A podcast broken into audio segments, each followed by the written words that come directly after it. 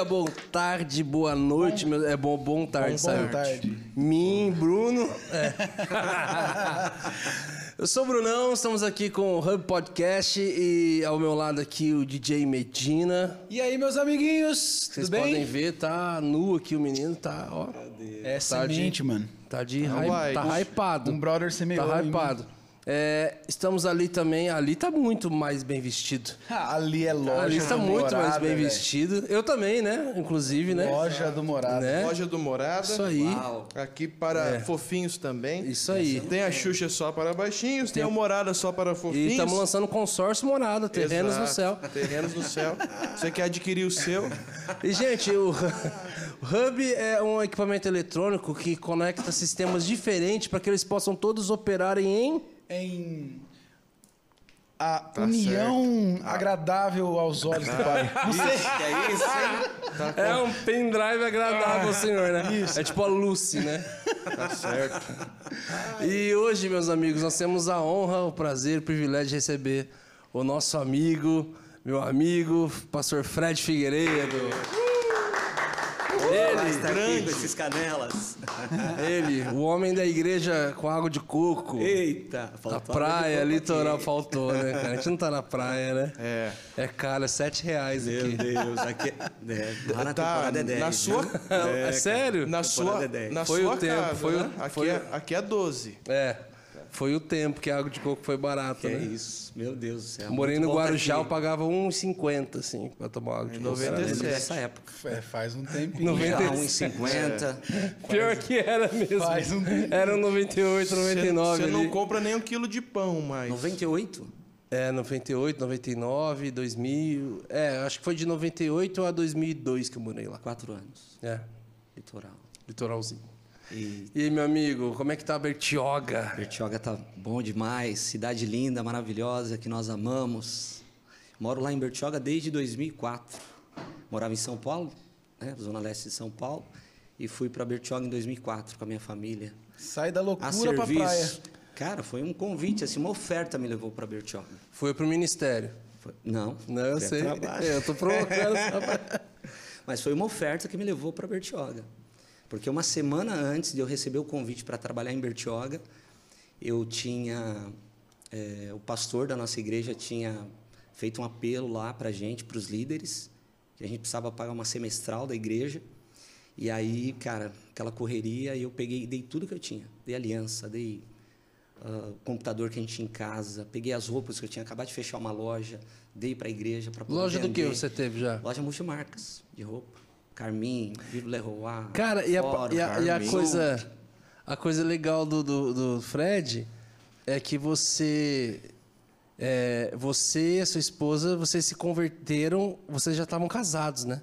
Nós já estávamos noivos. Noivos. Noivos. Noivos. Tipo assim, então vocês chegaram meio que namorando na igreja, Namorando. assim. Sim. É muita doideira, né? Tipo assim, um casal que chega namorando na igreja, Foi muito converte junto e hoje são pastores, assim. Sim, foi muito doido, porque a gente tinha uma vida namoro do mundão. Aham.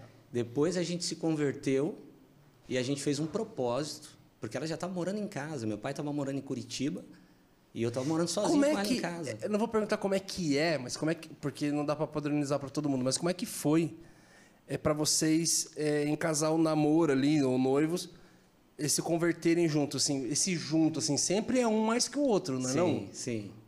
Cara, Quem a Fabiana a falar, sempre. vou mudar, eu que vou. Eu tinha uma versão com igreja, cara, não queria saber de igreja. Mas a Fabiana sempre teve um lance, Fred, a gente precisa ir para a igreja.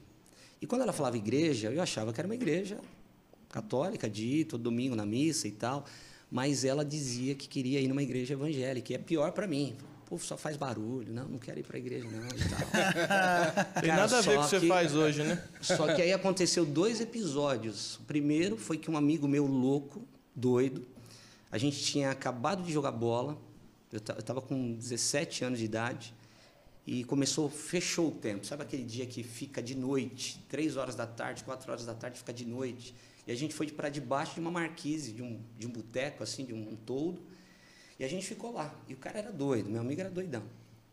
Só que ele tinha uma experiência, ele tinha tido uma experiência com Jesus. E aí ele falou assim, cara, será que quando Jesus voltar vai ser tipo assim, cara, fechar o tempo?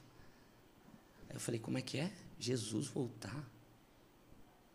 Ele falou assim, cara, Jesus vai voltar, cara. Você achava balela ou você nem conhecia? Não, eu não a conhecia história? nada, não sabia nada disso. Você Como man- assim Jesus vai voltar? Jesus veio da onde? Jesus É. vai vir de novo? Manjava Jesus de vai? Thundercats, Cavaleiro do Zodíaco e já era. Caverna do Dragão, mas nada de... Pra ele, quem ia voltar era Cara, um Jesus- saga de gêmeos. É, não tinha nada a Jesus ver vai com... voltar, cara. Aí aquilo me pegou, cara. Sério. Eu falei, como assim Jesus vai voltar? Ele falou, Fred, Jesus vai voltar, cara. Jesus vai voltar, vai buscar a igreja dele. E eu até, eu preciso me converter de novo, preciso voltar para a igreja, porque Jesus vai voltar e vai buscar a igreja dele.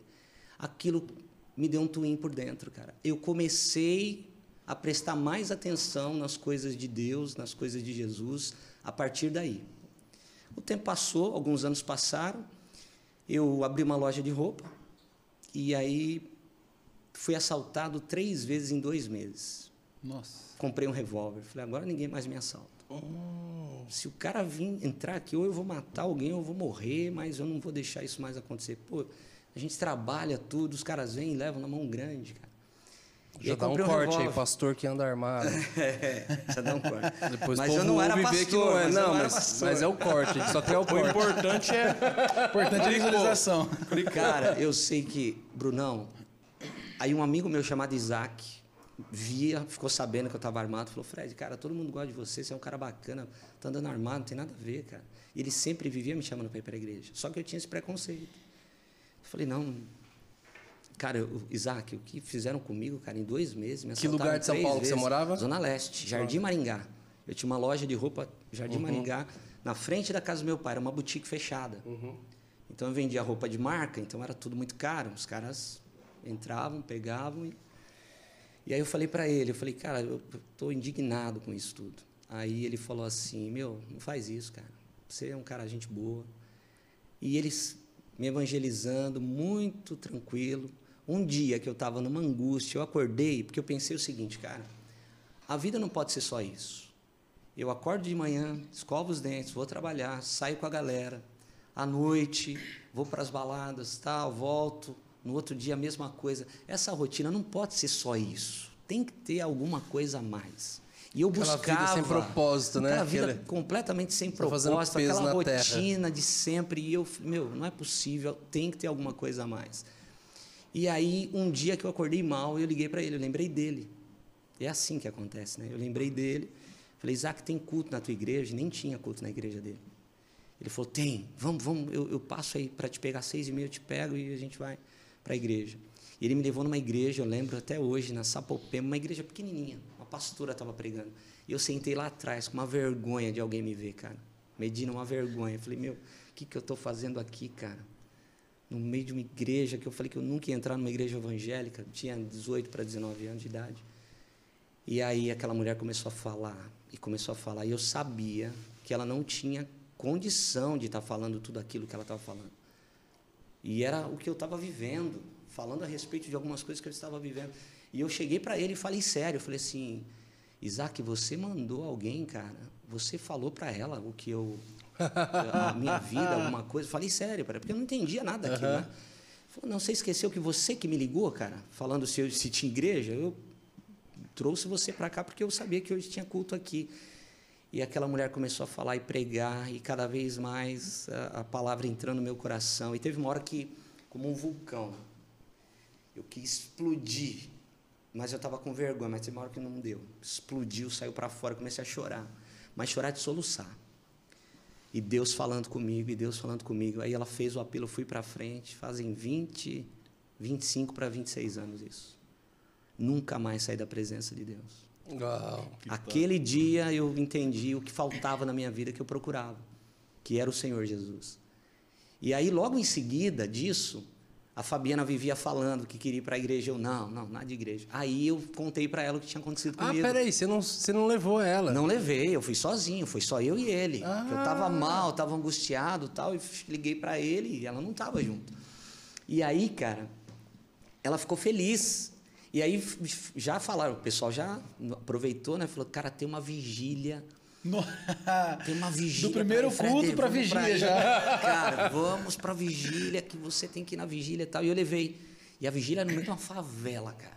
No meio da favela, assim, uma igreja no meio da favela, mas Fogo puro, Brunão. Fogo puro. E a gente lá na vigília, cara. E deu três horas da manhã, eu falei, Fá. Vamos embora daqui, cara. Não estou me sentindo bem. Aí ela falou, vamos ficar mais um pouco. Logo em seguida, o pastor chamou uma galera que queria oração para frente. E ela foi, eu não fui. Eu estava com sono, queria ir embora. Cara, a Fabiana foi batizada com o Espírito Santo. Ela Ah. foi batizada com o Espírito Santo antes de ser batizada nas águas. A primeira vez que ela foi A no- primeira vez que ela entrou na igreja, ela foi batizada no Espírito Santo, cara. E aquilo, quando ela veio e ela estava falando em línguas, e o pastor falou: Você está com ela? Abraça ela aqui, é tua noiva, tal, abraça ela. Eu abracei a Fabiana, eu senti um amor de Deus.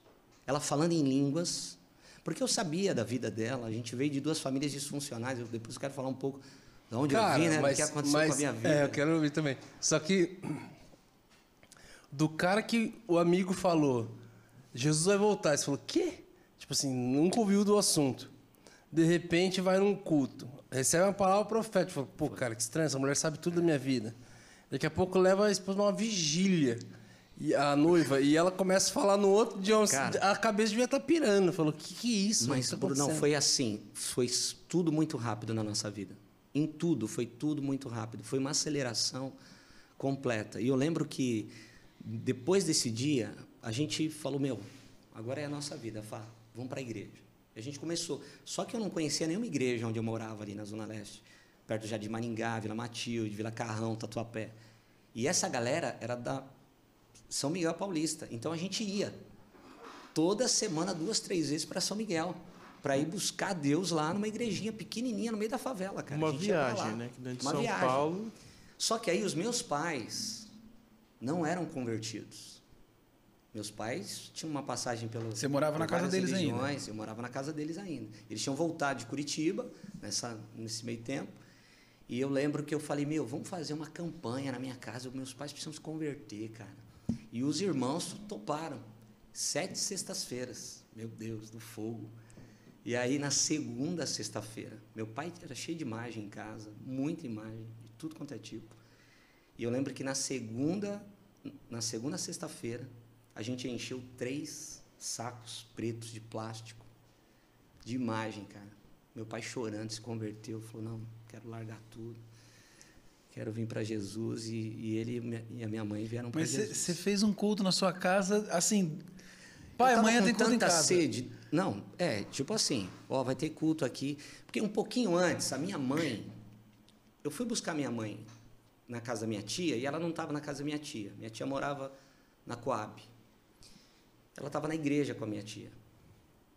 E a- meu tio falou, eu fui buscar a minha mãe na porta da igreja. Tinha acabado o culto, tá? Minha mãe, minha tia e o pastor da igreja conversando. Tudo isso acontecendo nesse meio tempo. A minha mãe falou: ah, meu filho veio me buscar.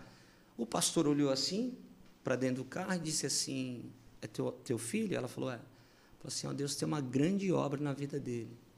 Ele vai ser um pregador da palavra. Eu ouvi, não entendi nada do que ele disse. Só que ele disse o seguinte: ó,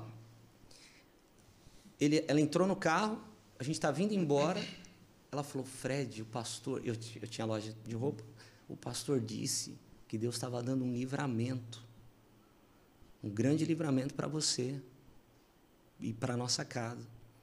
Quando eu cheguei em casa, Brunão, era a boutique fechada, era na frente da casa da minha mãe. E era o forro de, de isopor. O quadro de força, aqueles quadros antigos com fundo de piche, estava derretendo, começou a pegar fogo. O fio pegou fogo, começou a pegar fogo no isopor. Quando a gente chegou, estava cheio de fumaça. E o, eu tinha dois funcionários, os caras tentando apagar o fogo. Então, o pastor tinha falado, a minha mãe falou comigo no carro. Então, olha o turbilhão. Eu, eu comecei só assim para eu entender, cara, existe um Deus que fala. Existe um Deus que fala, existe um Deus que é vivo. Eu não sabia que Deus falava. Para mim existia um Deus, tal, mas eu não tinha contato com ele, não conhecia o filho de Deus, que era Jesus, não tinha contato com ele, mas eu comecei a descobrir que existia um Deus que falava. E foi num processo assim de, de cinco, seis meses. E aquela coisa de pegar a coleção de CD importado, na época de CD do, do Pioneer, que baixava assim, né? Você Na era, Betinha você e tal. você era né? ricão, hein? Era problema. Eu tinha um É. Fusca que chamava Fuscômega, cara. Ômega. Porque eu tinha as rodas de, de ômega, banco de ômega no Fusca. Era uma doideira. Ah, muito e aí eu doideira. joguei, eu joguei todos os CDs. É, Na verdade, assim, eu vendi alguns. Aí depois eu, Ah. Aí- Ofertei.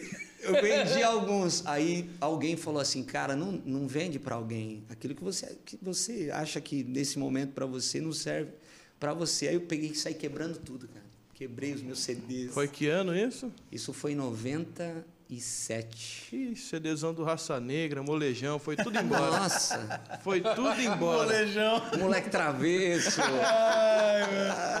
tudo, os importados Foi foi, tudo, tudo embora. embora. Marrom bombom.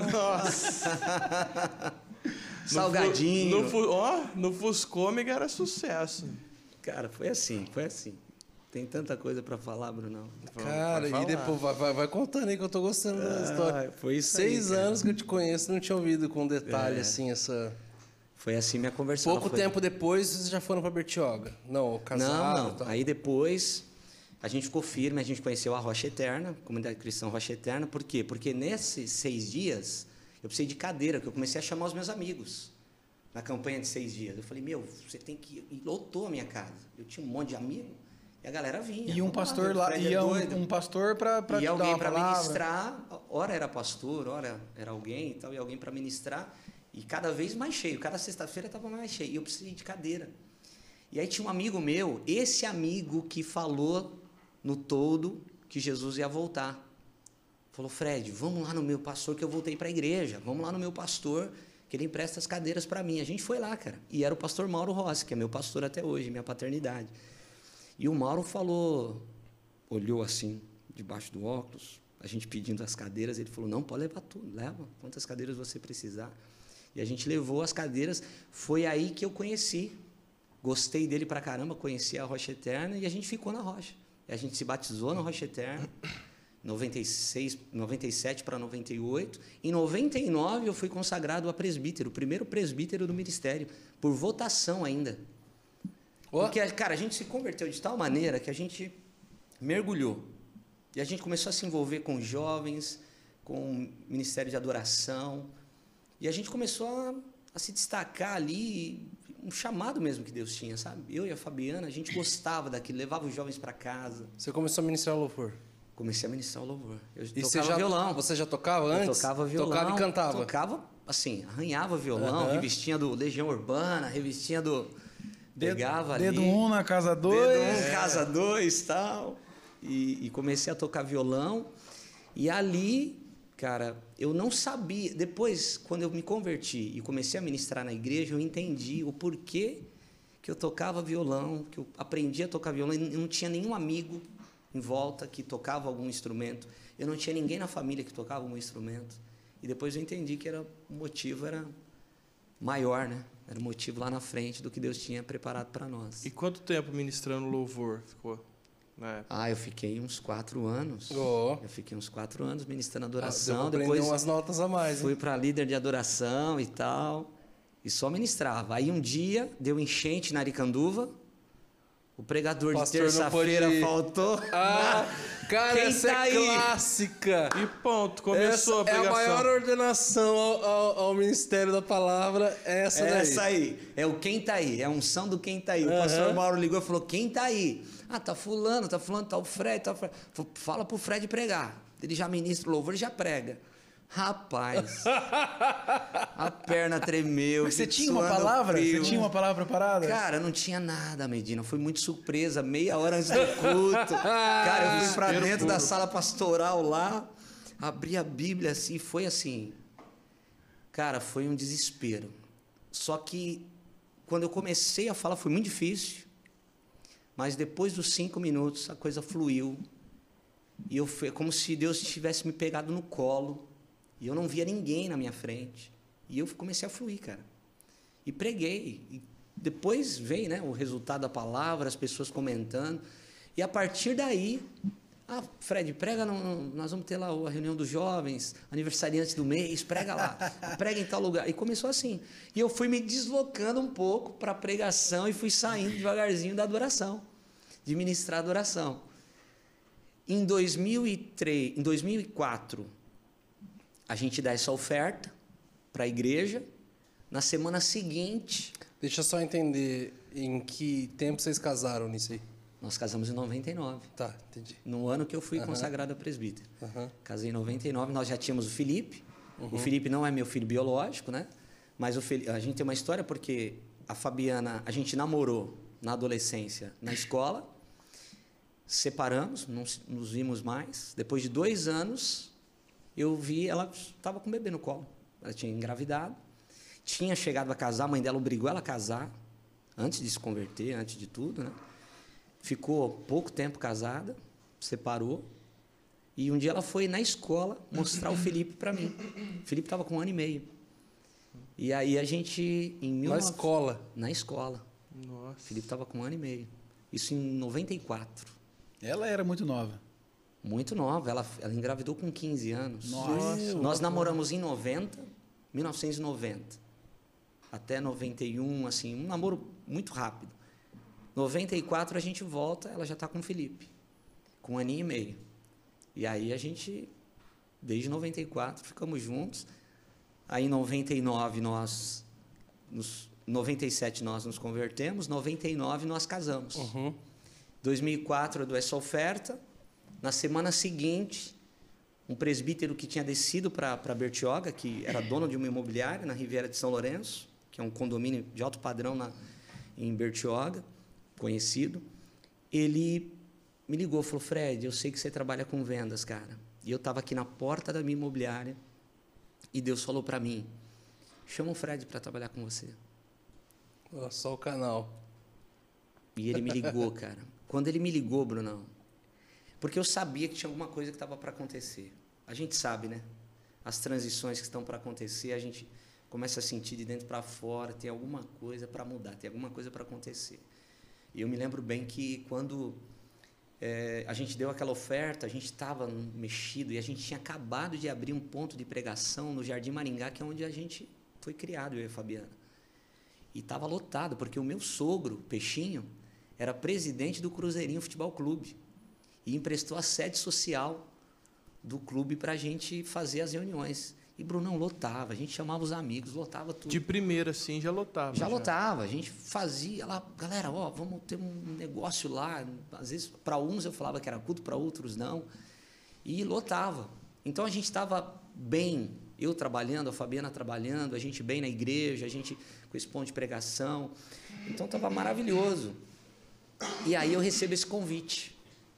Eu falei, cara, Satanás está querendo me tirar do foco.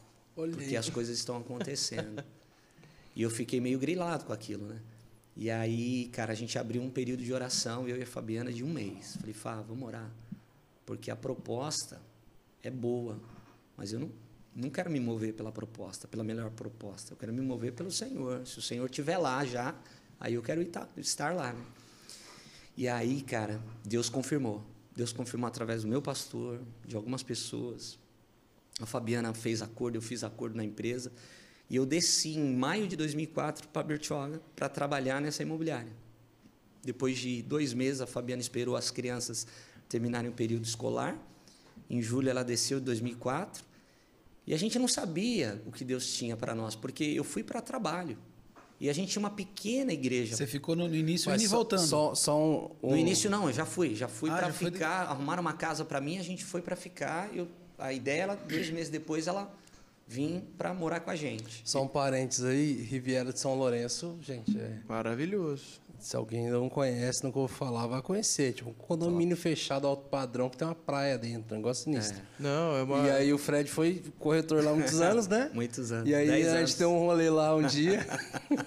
Orar para tomar essa, orar para tomar essa decisão é, é ser muito de Deus. A gente deu um rolê lá um dia e a gente tem uma mania, a gente tem uma brincadeira com a banda, que a gente tem mania de diminuir o valor das coisas. Depois eu fiquei E sabendo a gente disso, pega, né? a gente pega muita gente nisso, Isso é, mas tática, muita isso é tática gente. de compra, Fred. Muita, a gente pega muito. Então, tipo assim, a gente começou com uns pastores, meu amigo nosso, assim. Quantas e quantas vezes a gente tava na estrada e alguém falava assim, cara, é, a gente cansado, pô, os caras falavam assim, é, deixa eu levar vocês para ver o terreno da igreja. Né? Ficava assim, mas eu não quero ver terreno de igreja. A gente só quer dormir. Mania de Aí, pastor. É, é, é usar o Disney, né? Ele tá vendo a igreja pronta enquanto o povo só tá vendo o terreno. Aí os caras levavam nós no breu à noite, assim. Os caras, não sei quantos mil metros quadrados, olhavam assim. Aí a gente falava assim, ó, pastor, isso aqui foi uma fortuna, hein? Dele, ó, rapaz. Falou, pastor, vocês gastaram uns 20 mil fácil aqui. Aí os caras, quê? Aí, tipo assim, foi sempre engraçado. A gente sempre jogou os valores pra baixo. Até hoje a gente faz isso toda hora com todo mundo. Aí o Fred me levou lá, andando. Daqui a pouco ele parou prédios, no apartamento. pé na areia, parou, assim, no apar- parou no apartamento, pé na areia. Um por andar.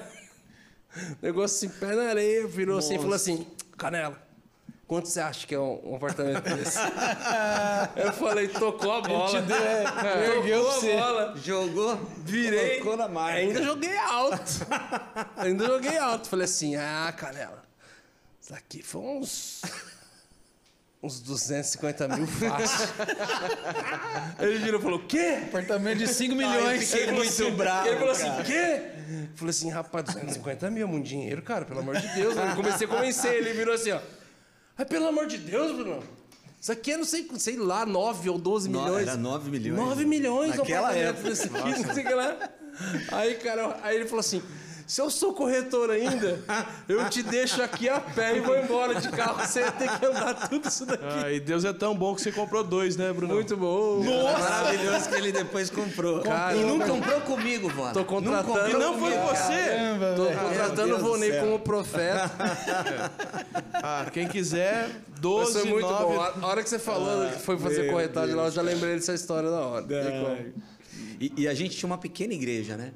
E aí eu fui a trabalho e a gente congregava nessa pequena igreja que era uma rocha eterna, que é um pessoal que tinha conexão com, com o presbítero Rubens, que tinha me levado para lá. E a gente começou a congregar lá. E a gente ficou cinco anos lá, e eu trabalhando. Em 2009, a gente sentiu do Senhor de abrir um, um, um trabalho num bairro muito pobre de Bertioga, que é Guaratuba. Tem uma favela e tal, do outro lado, assim, da, da, da margem da Rio Santos. E, cara, Brunão, a ideia era fazer um trabalho missionário. E a gente foi para lá, eu e a Fabiana. Eu falei, pô, a gente sustenta isso aqui. A gente mantém, vamos fazer café da Sinal manhã que para... tava bem o corretor, hein, igreja? Tá. Nessa época eu já era gerente. Deus- Deus tem que quatro prosperar, anos como correta- corretor e depois fiquei cinco anos como gerente da imobiliária. Então eu gerenciava 28 corretores.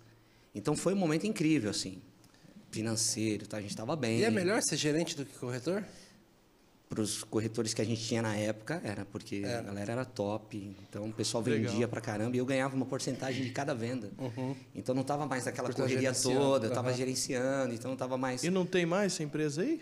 Tem, existe. Só que eu vou O chegar Vônica lá. Ah, O quer quer- currículo, bebê? Já me dá o currículo que eu deixo você é ele. corretor O de alto é padrão amigo. Em Bertioga, na Riviera, o Medina Riviera. vai embora amanhã. É o Medina é praeira, né? Nossa! Olha aí. Vai Menino, mostrar a casa com a prancha já do lado. menino, menino tem até a boca seca de E a gente sol. sempre abrindo os parentes aqui. Não sei se é chato ou legal, mas estamos abrindo. É, eu tava. Aquela última. Sei lá qual, eu fui tanto lá. Foi, mas aquela muito. vez que eu fui pra tirar um tempo com a família, que eu Sim. peguei um, eu peguei um apartamento lá. E aí a gente tava tendo um tempo de comunhão e você tava comentando como é que na história da Riviera tava a explosão imobiliária, assim, em Sim. plena pandemia. Pandemia. Não tinha apartamento para alugar, não tinha apartamento para comprar, houve. não tinha casa, nunca houve. E tipo assim, e foi, isso fez a gente refletir algo lá, né, conversando, porque é, realmente a pandemia levou muita gente é, por falta de condição, por falta de preparo, por falta de organização, N fatores, levou muita gente para um lugar de necessidade, por, por questão de desemprego e tudo mais. Mas também levou uma galera que tinha condições e ficava guardando, guardando, guardando, guardando, vendo um cara, um amigo Um amigo morrer. morre. O amigo morre, a outra morre, a outra morre. O cara falou, cara, eu tô juntando dinheiro todo esse tempo Sim. para ter, para sei, para um dia, falou, cara, sendo que eu posso pegar um, esse vírus, morrer, aí os caras falou e não desfrutei. Quer saber? Vou desfrutar agora, não sei quanto tempo eu duro, cara. A terra inteira ficou assim. A galera saiu comprando assim carro, carro Faltou produto pela faltou primeira produto. vez A na Porsche Riviera. faltou a Porsche faltou, não tinha Sim. como É entregar Por a carro. isso que o meu não chegou. Ah, verdade. Foi por isso, tá vendo? Ai, caramba. Tá vendo? Eita. Então rolou isso, né, cara? Rolou Foi, essa. é, foi. Virou essa chave na Foi. galera, assim, de falar, cara. Muita eu, gente. Eu preciso desfrutar. Ah, aquela casa na praia que eu sempre quis ter. Falou, cara, daqui a pouco eu morro, não tem, quer saber? Vou comprar. Sim. Então talvez levou muita gente também para um negócio, Sim. Um excesso e tudo mais, mas na foi- nossa área ali, Brunão, área que eu digo assim, no litoral paulista, de ponta a ponta, todo mundo viveu uma prosperidade como nunca na pandemia, porque a gente vive de temporada, o pessoal vive de temporada. É verdade. Dois E meses e fi- dois meses. E ficou uma temporada assim, E ó. ficou de ponta a ponta a galera toda na praia, o pessoal que tinha casa de temporada morando lá, trabalhando home office. Então, o cara que tinha mercado, o cara que era zelador, o cara que tem vendinha, o cara que vendia alguma coisa, todo mundo vendeu mais, ampliou o negócio. Não teve uma pessoa. O pessoal que trabalhava com comércio, o pessoal que trabalha com comércio na igreja, todo mundo prosperou mais na pandemia do que qualquer outro momento, cara. Caramba. Foi um fenômeno que aconteceu em Bertioga, assim. A população aumentou quase 30% da nossa Nossa. cidade.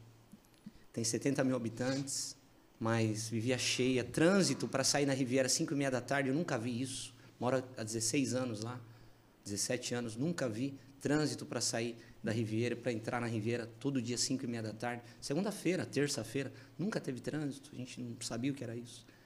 Então foi um fenômeno assim que aconteceu na pandemia, muita gente prosperando.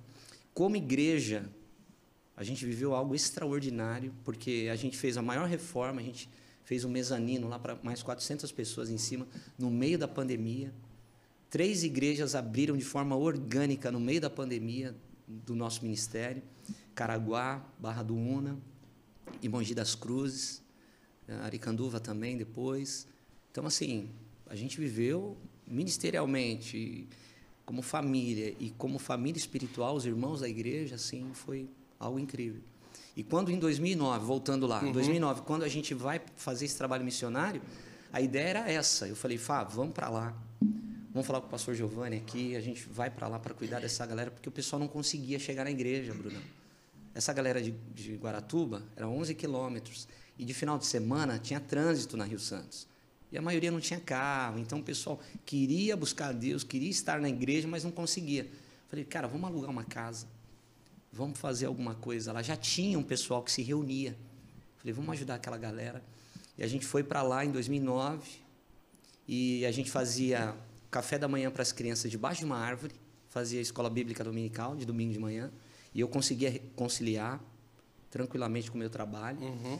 Então a gente pregava, tocava violão, fazia tudo. Tudo. Para a galera toda dali. E Apitava, cobrava escanteio, Teio, cabeceava. chutava, cobrava é, pênalti, pegava o defendia. pênalti, fazia tudo. E aí começou a crescer. E a gente alugou uma casa germinada, depois alugamos do lado da casa germinada, depois quebramos a parede, depois começamos a fazer um monte de coisa. E aquilo foi aumentando. Aí a gente começou a fazer culto mesmo. Culto para valer.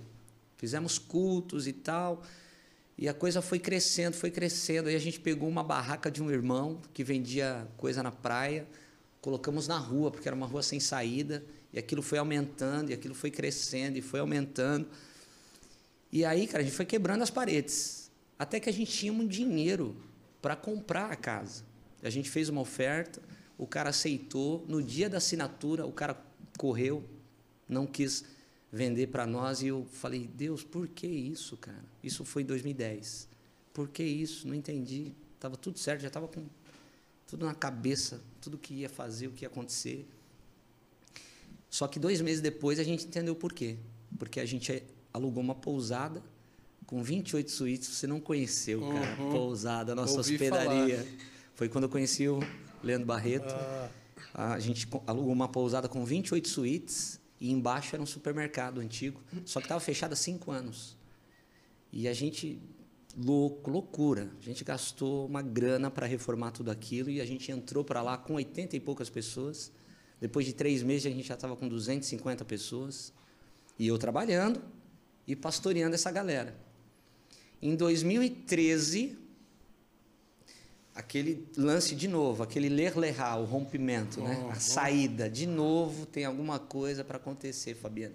E a Fabiana orando um ano e meio para eu largar tudo. Ela queria que eu largasse tudo. Cara, e Caramba. como eu largar tudo, cara? Tava num momento Como incrível. falas uma louca mulher. Como assim, cara? Olha o que a gente tá vivendo. Tá tudo Mano. lindo, tudo maravilhoso, né? Caramba. Financeiramente, tudo certinho. Eu trabalhava na rua que as crianças estudavam no, no colégio metodista dentro da Riviera. Então eu ia para a igreja, ia para o trabalho, deixava as crianças no colégio. Colégio Metodista, meus pais eram loucos pra. Nossa, tem um colégio, colégio metodista. animal. Meu Deus. Hum? E aí eu ia trabalhar, chegava na hora do almoço, pegava as crianças, ia almoçar em casa, com a família inteira na mesa, voltava para trabalhar. Aquela zona de conforto, aquele. Senhor, não precisa mudar nada, sabe? Isso é o perigo, né? Jesus é especialista em nos tirar da zona de conforto. Quando está tudo bem, quando as coisas estão muito resolvidas, ele é especialista em nos tirar da zona de conforto. E eu com um negócio aqui dentro, cara. Indo trabalhar infeliz. E não sabia por quê, se tudo estava dando certo do lado de fora. Ia trabalhar, já não estava legal. Infeliz. E tudo dando certo do lado de fora. Um dia eu entro na empresa, o presbítero Celso, que trabalhava comigo, que é presbítero hoje na nossa igreja, sete e meia da manhã, Brunão, tô, abri o computador, cara, me deu uma vontade de comer paçoca. Do nada, paçoquinha, eu visualizei o pacotinho da paçoquinha, pode falar aqui a marca? Pode, já vai que eles vendem a patrocina. De gente. repente, né? E pode pagar em paçoca. Aquela paçoquinha amor, assim, com o coraçãozinho vermelho no Odeio pacote. paçoca. Cara, eu visualizei aquele negócio na minha frente, sete e meia da manhã. né, mas- Eu abro, não, uma paçoca, paçoca amor. Briga de paçoca irmão. agora. Já tivemos de essa discussão um Não, tempo é, atrás. essa já discussão já. Cara, eu não tinha visto reclame com paçoca, não tinha sonhado com paçoca, não tinha nada a ver eu pensar com paçoca. Eu nem gosto tanto de paçoca assim. Observação pro reclame. Reclame. É. Reclame, chamou no Reclames, cringe ó. reclame, Denunciou, denunciou a idade. Eita! reclame, reclame. É, rapaz, já já vou falar a minha idade pra vocês. Já já a gente chega nesse ponto. E aí, cara, eu peguei. Meu Deus, que vontade de comer paçoca. Não tinha ninguém na empresa, só eu. Tinha aberto a minha sala e tal. Entra o presbítero, o Celção, entra. Estende a mão para mim, eu estava mexendo no computador, estendi a mão para ele assim. O que, que ele deixa na minha mão? A paçoca. Paçoca, Paçoca. amor. Eu abri assim, ô legal, tá, ele tá saindo, caiu a ficha. Falei, cara, acabei de pensar em paçoca. Mas foi uma vontade sobrenatural. E o Celso me deixa uma paçoca na minha mão. Celso, volta aqui, cara. Quem mandou você deixar você me dar uma paçoca, cara? Quem mandou você trazer uma paçoca para mim? Falou, não, cara, só tá você na empresa, tinha três paçocas no meu bolso, comi duas, só tá você aqui, sobrou para você. Aí ele, homem de Deus, ele parou na porta, assim, Bruno. Eu tava saindo, parou na porta, voltou, falou: Assim diz o Senhor. Já veio arrepio aqui já. Assim como você pensou em paçoca e Deus te trouxe na tua mão, assim vai ser na sua vida, não vai te faltar nada. Uau. Tchê, já saiu girando já. Ê, caralho, show. já. Brunão, eu comecei a chorar, irmão, porque Nossa. para mim era o sinal, Era a resposta. era a resposta que eu precisava para tudo. E só bastou isso? Só Fred? bastou isso. Mateus, só bastou isso para me soltar tudo. Eu saí chorando. Para você ter uma ideia, como foi muito forte. Eu abracei ele, eu comecei a chorar, cara. Eu comecei a chorar, chorar. A gente começou a falar em línguas ali, comecei a chorar. Eu fechei, tranquei a minha sala, peguei o carro, fui para minha casa. Fabiana estranhou, chega naquela hora de volta, de manhã. Falei, Fá, acabou. Vou sair da empresa amanhã, vou falar com o Rubens e com a Sônia, acabou, não tem mais jeito. Jesus falou comigo hoje, agora. A Fabiana falou, o quê? Vou sair da empresa. Ela começou a chorar, cara. Começou a chorar, subiu a escada chorando, porque ela estava orando um ano e meio para tomar aquela decisão. E quando ela falava alguma coisa perto de eu sair, eu já, na hora, rejeitava. Para de falar isso, tem nada a ver, não é o tempo. Eu vou ficar aqui 50 anos, cara. Eu consigo conciliar o meu trabalho com, com pastoreando a igreja, então esquece. Cara, ela foi chorando, eu falei, pronto, agora. Eu chorando porque eu saí da empresa. E, e Deus tinha mandado eu sair, eu não podia mais pisar na empresa. A coisa foi tão forte que eu não voltei mais. Foi o último dia. Foi o último dia. Eu peguei as minhas coisas, eu nem voltei para pegar as minhas coisas. Depois eu mandei um, o rapaz pegar o que o estava lá, que era meu. Eu não voltei mais. Foi o sinal, foi uma explosão. Deus falou assim: sai, porque senão você vai ser um Jonas nesse barco aí. Sai. 2013 foi o meu lerlerá, foi o minha ruptura. Meu sai da tua terra, da tua parentela, da casa do teu pai, vai para uma terra que eu vou te mostrar. E essa é a proposta de Deus, né? Deus fala para a gente largar tudo e nos, nos oferece nada. Solta tudo para não pegar nada. Solta o que você ama, o que você ajudou a construir, para não pegar nada. Vai para uma terra que eu te mostrarei. Para mim vir até aqui, se fosse de noite, eu andei quase 200 quilômetros de Bertioga até Taubaté. O farol do meu carro ilumina só 30, 40 metros. Mas de 30 em 40 metros eu andei quase 200 quilômetros. E é assim que Deus faz com a gente. Ele não mostra tudo, vai. E de passo em passo, né, de fé em fé, ele vai descortinando na nossa frente o que ele tem para nós. E depois dessa decisão, Brunão, eu comecei a enxergar tudo que Deus tinha. E a gente viveu uma aceleração ministerial que foi descomunal, porque depois de seis meses, infelizmente, o pastor Giovanni falece, a gente assume a igreja de, de São Lourenço, então a gente estava pastoreando agora a igreja de Guaratuba e a igreja de São Lourenço. Em 2014, eu estou fazendo um aconselhamento e estou ouvindo Deus de novo. Tem algo para acontecer e Deus usando alguém. Eu estou falando do Corinthians com alguém, o cara vai e vem no assunto. Por que não une as duas igrejas? Eu estou falando com alguém de alguma coisa, por que não une as duas igrejas? Falando do Corinthians. Eu falando. Muito bom. Eu estou falando de alguma coisa, não tem nada a ver aleatória. Por, por que não une as duas igrejas? Sinais que Deus vai dando, sabe?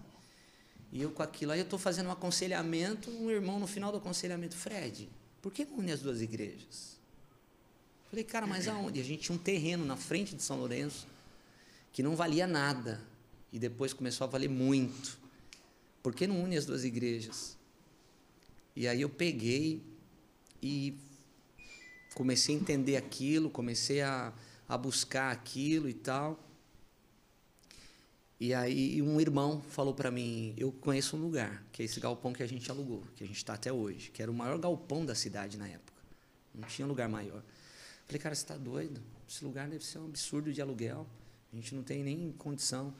A gente foi lá ver, e eu tinha ligado uns dois anos atrás para esse cara, só para porque tinha uma faixa lá há muito tempo para alugar e ninguém alugava, era muito grande.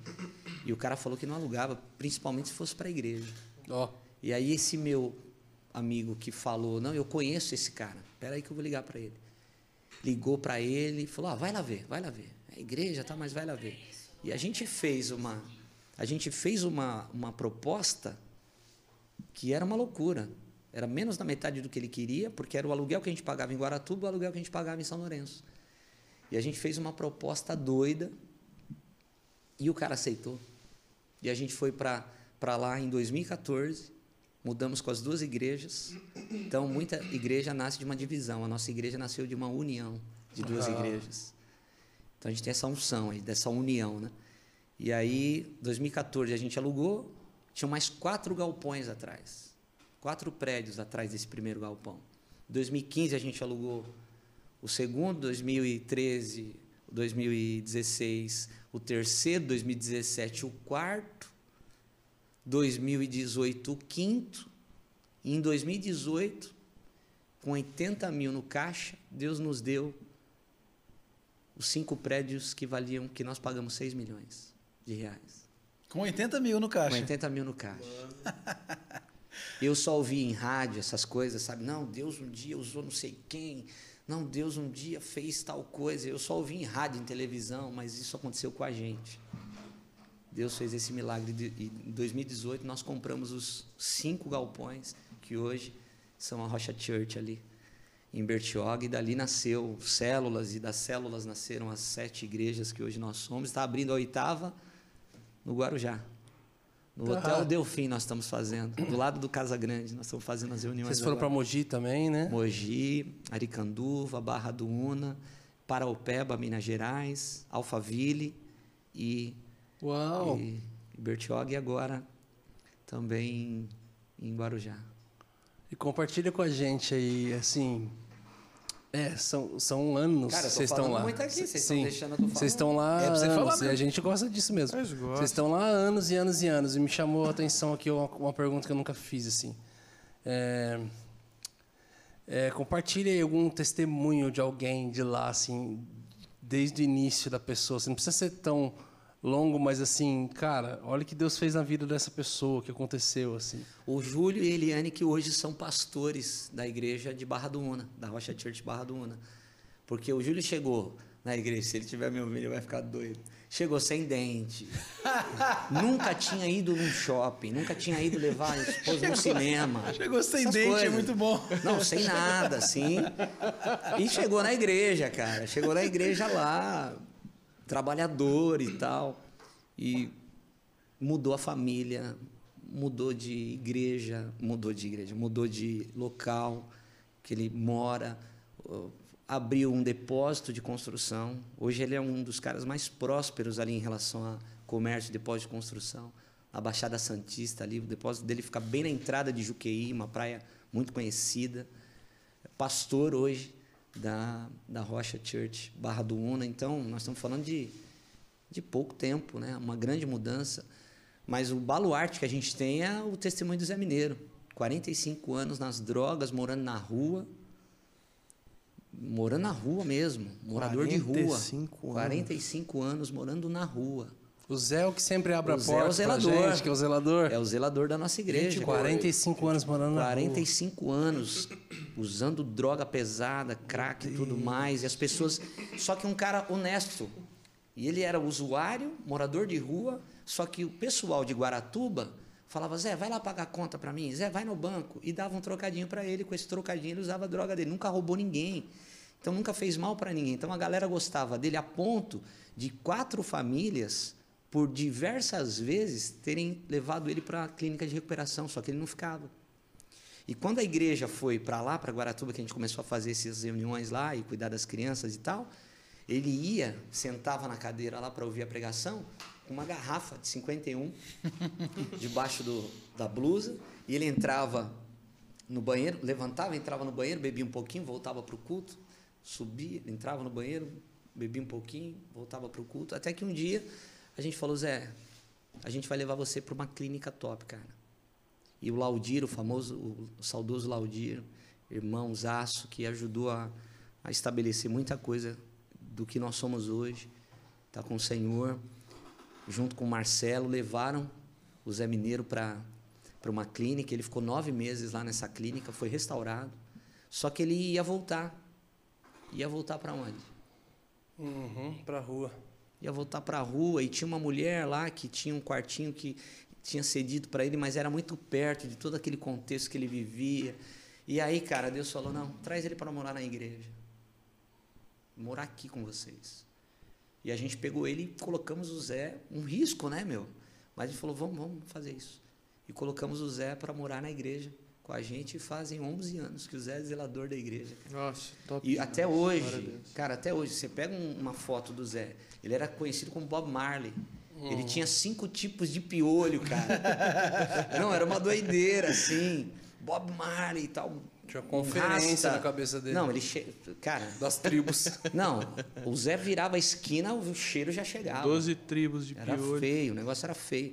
E até hoje tem, tem gente que veio para a igreja por causa do Zé Mineiro. Meu Deus. Falou, cara, não é possível. Ele recebe a O gente Zé- lá, Você- Cara, teve um cara que não foi na tinha prainha. ideia, assim, da história dele. Não, teve um cara, esses dias, a, a Rafaela, o pessoal foi gravar na Prainha Branca. Não sei se você conheceu a Prainha Branca ali, do outro lado do canal, de, de Bertioga, já em, em- no Guarujá.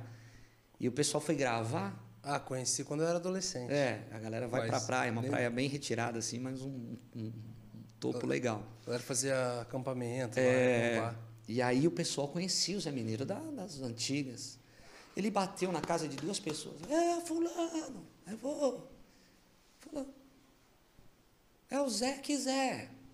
É o Zé Mineiro. Zé Mineiro? Zé Mineiro, é você. Ninguém acreditava, cara. O pessoal começava a chorar. Mano, Bater na casa da galera que conhecia ele antes. Então, assim, é um testemunho. E tantos outros, Brunão. Ali, é uma cidade pequena, cara. A gente tem 4% da cidade dentro da igreja. Nossa. A cidade tem 70 mil habitantes. Então a gente tem muitas histórias ali de redenção poderosas que Jesus fez ali. E tem a ver com a nossa história de redenção, né? A minha história, a história da Fabiana.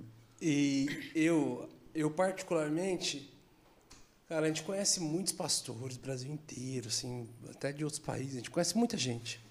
E, e cada um flui em mais uma porção, assim, né? A gente conhece pastores que fluem mais, o coração evangelístico deles é muito forte, outros mais proféticos, outros mais... Cada um, assim, flui numa área. É, só que assim, meus, meus amigos pastores agora podem até pegar mal comigo, assim, mas. Certeza tem, que você tem, roubou minha pergunta. Tem três pastores específicos no Brasil, assim, que constantemente eles estão na minha boca quando eu estou falando, conversando com outras pessoas, com outros pastores, e, eu falo deles como uma referência para mim. É assim, e pelo convívio, por, por estar na mesa, participar da vida.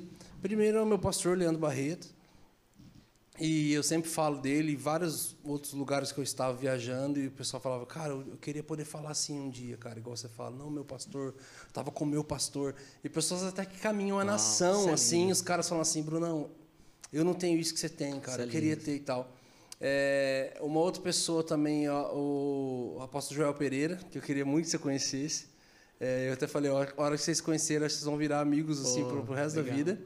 E você, é, eu sempre falo assim, constantemente eu falo do, do, seu coração assim pastoral mesmo, ah. assim, falo assim, cara, poxa, o Fred sempre ficou ali no top 5 dos cinco pastores assim que e foi ganhando o topo assim desse lugar no meu coração pela questão da, da cara, é, para quem não conhece, não convive, é, a alegria que vocês têm de fazer a obra assim. É, a, na verdade, não de fazer a obra, mas a alegria de viver. Assim. Eu, eu sempre encontro vocês com um sorriso no rosto. É, eu não vejo vocês embirrados. Todas, cara, é natural num ambiente seguro, quando a gente está com amigos, vir algumas reclamações da vida, ou da igreja, ou tipo assim, tô te honrando agora. É, e Uau, as pessoas virem é e, falarem assim, ó. virem e falaram assim, cara, é, ah, Bruno, você sabe, né? A igreja né, tem aquele. Não, você sabe, é, é, natural, porque realmente é problemático. Um dia falaram que o problema da igreja são as pessoas. Uhum. E, e, a igreja não é igreja sem pessoas. Mas, assim, eu sempre vi você, sua família, sua esposa, a Fabi, sempre falando com. olhando a solução, uhum. nunca apontando o problema e tal, sempre com um sorriso no rosto. E eu sei que vocês passam por dificuldade. Eu sei que vocês passam por problema, porque a vida é feita disso, a aflição. Sim. E aí minha pergunta é assim, é, qual que é o segredo disso? Porque assim, a minha pergunta é, e se a hospitalidade é bem assim, cara, a galera tá chegando, vamos é. ficar bem. Vamos maquiar geral É, aqui. vamos maquiar geral. Ou, cara, vocês vivem assim um, um, um estilo de vida, é. assim, bem. Fala Cara, um pouco sobre esse coração de vocês. Não, é o nosso estilo de vida. Eu acho que Jesus ele me deu muita graça por ter a família que eu tenho.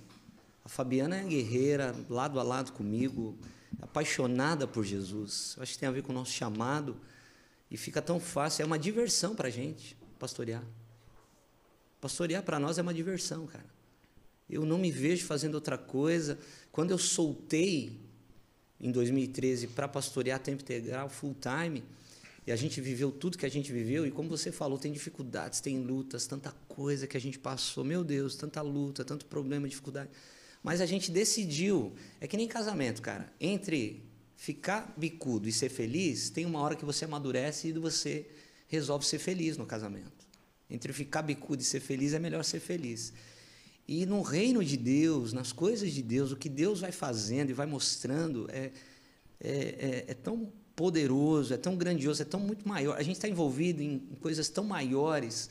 E eu louvo a Deus pela minha família em primeiro lugar, porque o Felipe Felipe é dentista hoje, bem casado, tá bem, líder de jovens. Inclusive era para ter mandado umas casquinhas de siri aí. Siri, né?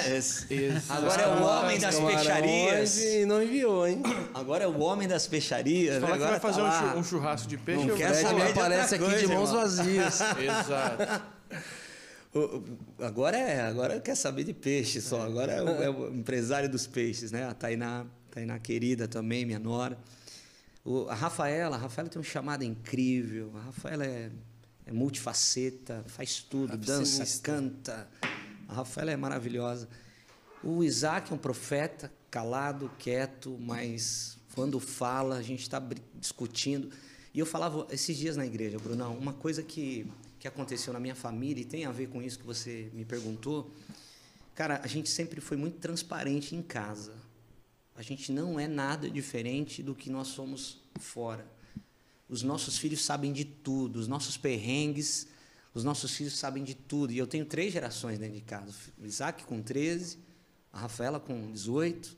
Cara, minha princesa, pai, fiz lá o, o teste para dirigir. Cara, vai tirar carta. Como assim? A minha princesa está tirando carta, cara.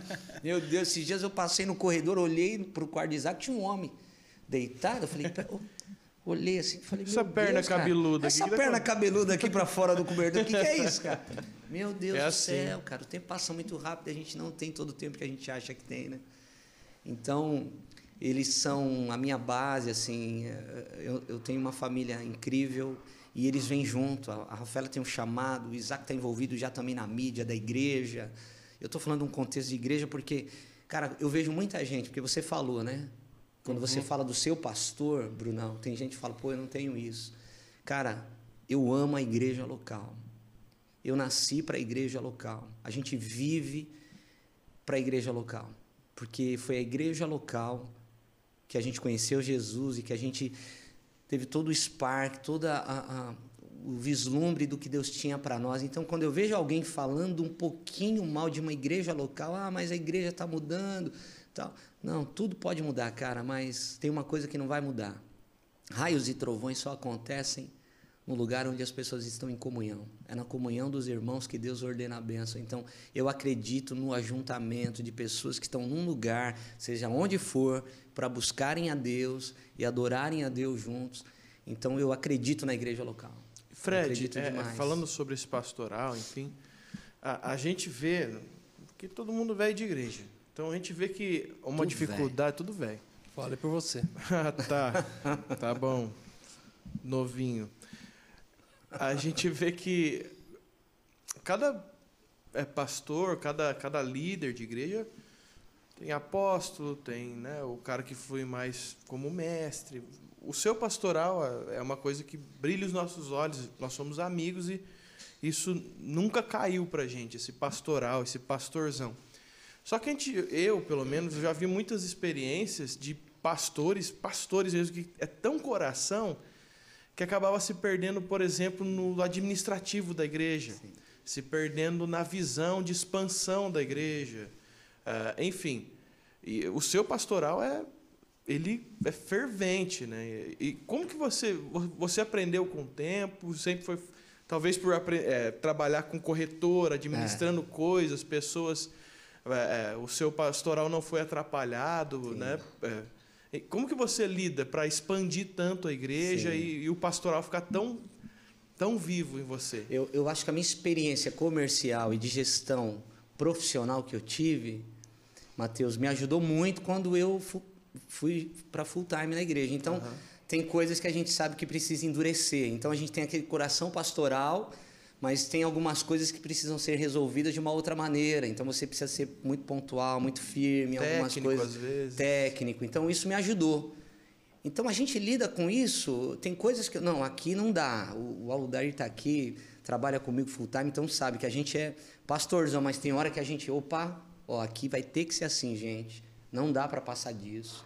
Aqui vai ter que ser nesse tanto, nessa, nesse posicionamento. Então me ajudou. A minha, a minha veia comercial, de gestão, me ajudou muito quando eu vim para o Senhor. Uhum. Mas eu, eu vejo que fica atrás, né? É como se ficasse nos bastidores de tudo. Só para dar apoio. Só né? para dar o apoio. Aparece quando é necessário. Geralmente aparece na mesa. Uhum. Não aparece assim num, num, púlpito, não aparece. Eu não, nunca preguei. É interessante. A gente prega muito para a família, a gente prega muito para em conferências e tal, mas a gente nunca, eu nunca fui chamado para falar sobre gestão.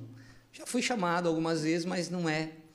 Eu sei que não é o meu chamado. Então fica é um apoio que eu tenho ministerial e eu sei que isso ajuda muito.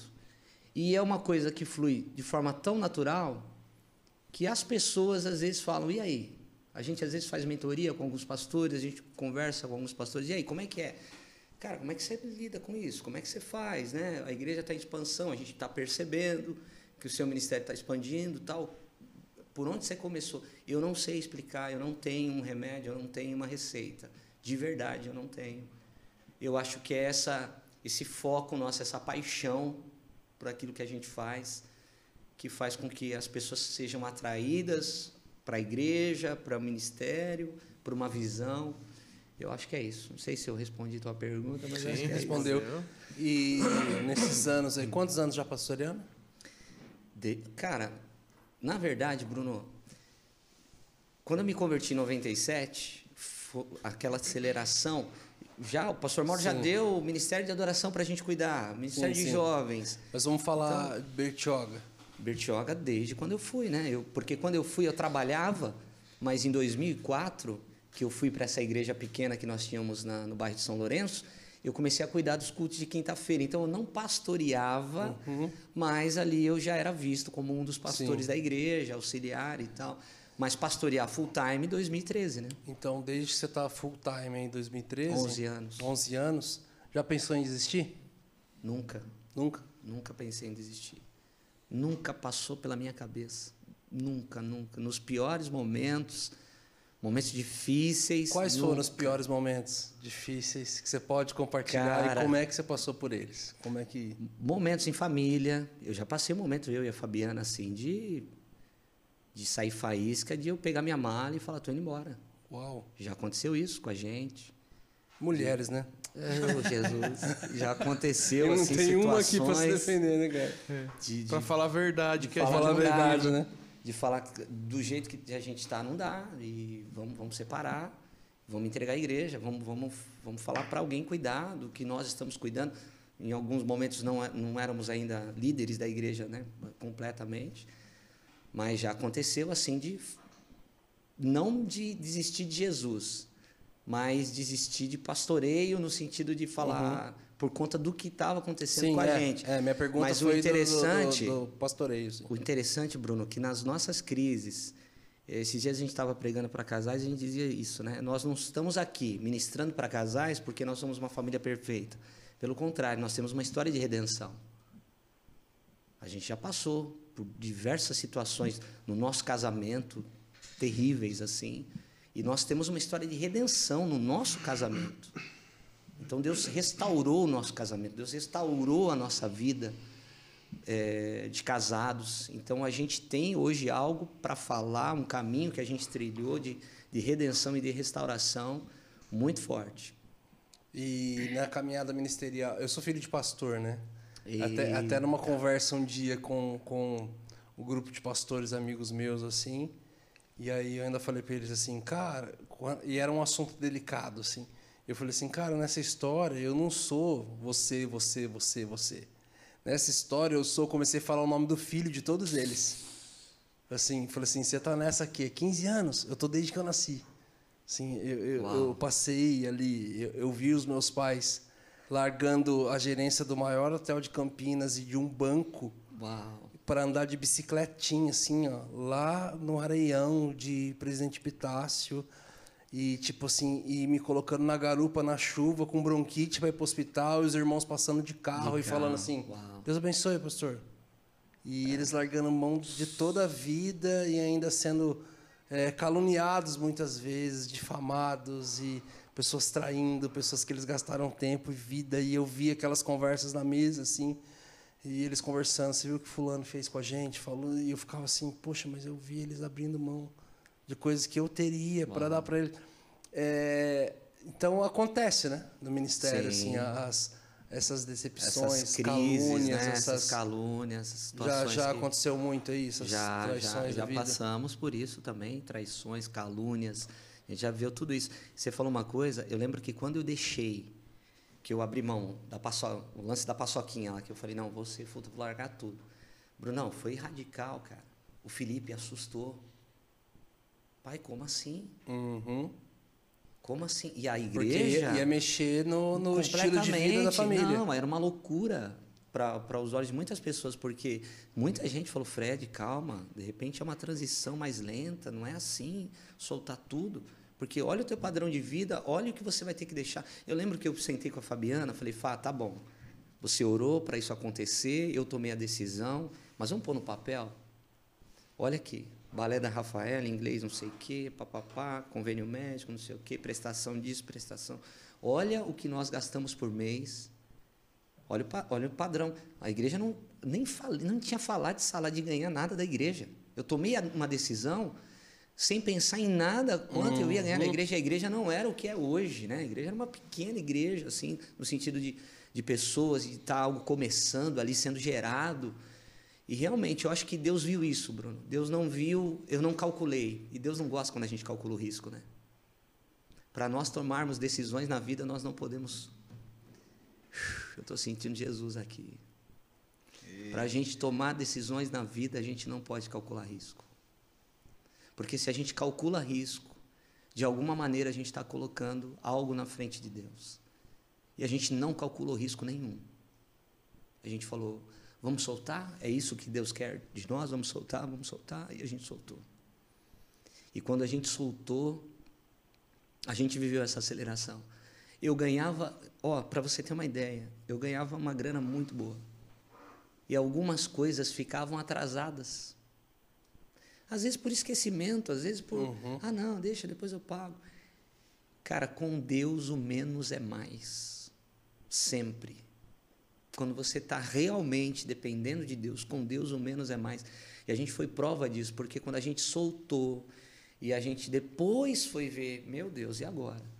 Aí a professora do balé da Rafaela, não, eu dou bolsa para ela. Não, o inglês, não, eu dou bolsa. E começou a, a gente começou a viver os milagres de Deus do outro lado, Deus falando assim, eu não devo nada para ninguém. E vocês não vão se arrepender do que vocês fizeram. É.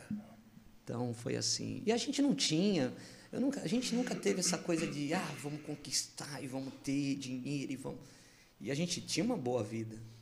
Só que, cara, a gente falou, já que é para Jesus, tudo estava à frente. A, vida com Jesus, o chamado, o discipular pessoas, amar pessoas, estar com pessoas, estava à frente de tudo isso para nós. Então, acho que Deus vê esse tipo de coisa, né?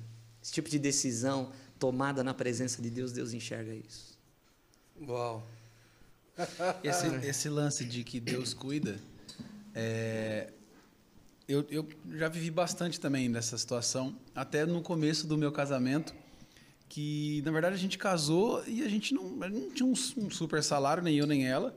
Era ali o suficiente na trave, né? É, sem muitas regalias e tal. E essa questão de dar o passe. Até o Brunão participou de. Eu, vou te honrar, é. Brunão. É, tava, olhando aqui. Tava, tava, cobrando tanto ontem, né? Aquele, aquele, você tirou da onde? E Hã? esse você tirou da onde? Aquele esse aqui foi da ponte. Tava sem dente. Tá? É, eu tava sem dente. Tava mesmo pepita. da frente. Tinha uma pepita. Eu conheci ele. Eu vou falar! Agora, agora pode, agora tem uma agora porcelana aqui. Você quebrou o dente quando era criança? É, tinha Nossa, faz uns seis anos. Aí ele tinha um dente anos, falso aqui na frente, né? Aí quando eu conheci ele, eu mal conheci ele, folgado pra caramba, assim, na frente da igreja, ele virou assim, ô, ô gordinho. E pô, eu era mais magro naquela Pô, que época. isso, cara. Que Aí ele, eu virei pra ele e falei assim, fala, ô Pepita. Porque o dente amarelou o dente da frente. Só Era tinha um dente amarelado. de ouro, mano. Aí alguém virou pra mim, mano, não fala isso pra ele que ele fica bravo. Eu falei, você acha que eu fico feliz Olha, de me chamar de gordinho? Eu caí de, de criança Folgado, e pôs uma Vocês prótese... são conhecidos de criança? Não. Não, não. Ah, Faz tá. uns, uns 10, 12, tá. 15 anos, uns, sei lá. É, uns 10 anos. Tá. O, não, é que não, aí... mais 2010.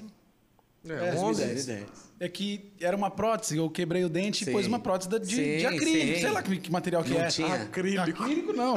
Ficou da cor da tampinha da garrafa, assim, ó. O dente. Ficou amarelou geral. agora é porcelana, agora não tem é, problema. É, as porcelanas. Olha o que Deus faz com a gente, olha ó. Aí, ó. Olha o que Deus faz Não era da 3M, né, o dente. Eu ia contar o testemunho de, já tá vendo? Já... Não, só pra conta, não perder o... Volta pro ambiente. Você queria um, um violino aqui, né? É... Aí eu, ele tirou. Ele da- aproveitou das o minhas- ensejo, meus falou, mano, tá um- fatiados. Eu É, vi, eu vi esses dias que ele tirou um do clima. Walmart, é isso? Me tirou do Walmart. Walmart. tirou do Walmart. Jesus, não foi você, não. Não, Foi eu não Jesus, falei é isso. isso aí, Você que fala isso, eu não Foi falei. Jesus. Mentira, eu te agradeço, Bruno. Não, obrigado. Mas eu quero ir pra Bertioga trabalhar como corretor. Toma... Isso aí. Muito bom. Vai aí, Medina. Aí, é, e aí, tipo, a gente deu o passo de casar. É, e também não tinha muitos, muito assim. E eu lembro um dia que a gente tava nesse lance de confiar de que Deus, ele na verdade, ele não só supre, mas ele também, ele agrada também. Não é só... E teve um dia que no, no- no sábado à noite a gente deitou pra pra dormir, eu e a Carla. E, tipo assim, tinha comida. Tinha lá um arroz, feijão e alguma coisa, ia ter no domingo. Só que domingo às vezes você quer um negocinho, né? Diferente. E a gente deitou, aí eu falei assim pra ela: o que, que você quer comer amanhã? Aí ela falou assim: hum, uma lasanha ia ser bom, hein? Aí eu fiz assim: Deus, a gente quer uma lasanha amanhã. Mandei um beijo pra ele, deitei. Era umas 10 e meia da manhã, 11 horas, tocou o telefone. Chegou um pastel. Já pensou? Tocou o telefone. Ô, Rick, beleza? Meu irmão me ligou. Vem comer uma lasanha aqui em casa. Uau. Não, é assim, cara, eu nem Eu sei quantos testemunhos desses que eu tenho. no- Comeu chorando a bolonhesa. Não, e, e o detalhe é, muito louco, a é muito gente louco. saber, a gente ver Deus nisso. Sim, Né, sim, porque eu, eu vi que é o a amor Deus dele, é. isso. Não deixar passar batida esse tipo de coisa. Das menores às maiores, não deixar Sim, passar batida. era uma vontade de- mínima Deus. de comer uma É. lasanha. E ele Sim. preparou. Sim. Então Uau. foi. É bom saber que Jesus faz essas coisas. Nessa noite eu falei, Jesus, Mustang. Quem sabe, né? Nunca se sabe. Nunca se sabe. É, vai aparecer um representante de um lançamento de uma mortadela chamada Mustang. Que Olha, nós Aí, queremos, chegou. queremos sua mentoria, Vona. É, muito bom. Vou dormir, hoje, vai estar nego dormindo hoje à noite, mandando Mandando beijo pra beijo. Jesus, é. Jesus, apartamento em. Riviera. Manda um beijo. Eu creio nisso. É só é falar com, com o Fred. Fred, e, e o legal é que a gente vê você, a gente conhece, né? E vê. Aí segue a Rafa também, a Sim. família. E vê você todo meninão, né? É. E TikToker, dança, pastor é, TikToker. Pastor e TikToker. dança. E, e é um dos caras, uns Não, amigos que, que curte coisa geek, filme, cinema, desenho, HQ. Você é um pastor completo, cara. Oh, Deus. Você é um pastor É completo. porque é do meu tempo, né, Matheus? A gente seguia algumas coisas assim, Aham. né? A gente ser fã de Star Wars, a gente ser. A gente gostar desse tipo de coisa. Você tá, você tá hoje cara. com 32, é isso? 32 anos. Não. Apesar de falar 29. reclame, É, reclame. Intervalo, reclame. Cara, eu tô com 46, 4.6. Olha, eu não, não te dava mais do que 45. 4.6. Enxuto. 7.4. 2 do 12 de 74, cara. Caramba. Mas esse negócio de TikTok aí, a Rafaela, cara. A Rafaela, pai, você precisa dançar comigo uma, uma dancinha, vem cá. Não, filha, agora não, não, vem cá. Não, agora não, não, Deus me livre, não vou. Vem aqui. Aí ela insiste, insiste, eu vou lá. E eu dançava antes, né? O, o- tem um amigo nosso em comum que a gente dançava nas antigas juntos, né? Então, Fly do You Can Dance. É, já pensou? Ó, deixa eu, eu trazer uma pergunta aqui dos, dos nossos membros. Seja membro do Hub. Se você ainda não é membro, do lado do inscreva-se tem um botão Seja Membro. Você tem um monte de regalia legal. Já estou fazendo o, É, o merchan já. Seja. Seja membro não binários do Hub. E o, o arroba Clube Discipular, que é, no- que é membro, é, eles têm um, se eu não me engano, é um, é um material de infantil para igreja, super legal. Uau. Clube Discipular. Ele mandou aqui, ó. Percebi que a Rocha Church é uma igreja bem moderna e preocupada é, com hoje e com amanhã. Qual a visão da igreja sobre as crianças? E como é o culto para as crianças?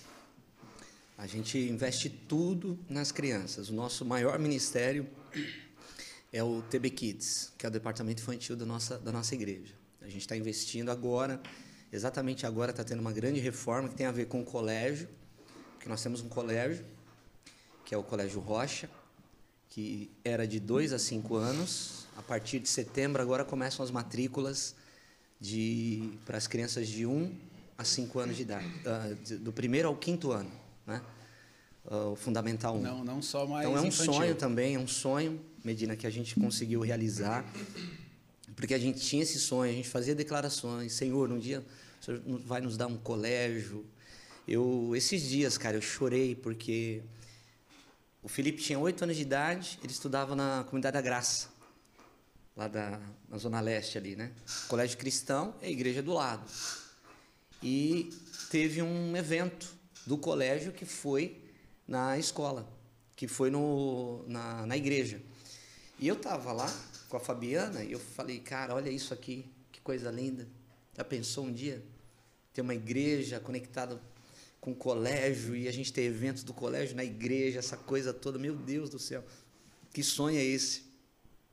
E aí esses dias nós estávamos tendo lá a, a festa dos Dias dos Pais e foi um evento do colégio que foi feito na igreja. Eu estava sentado lá e o Senhor me lembrou, falou: lembra quando você estava lá?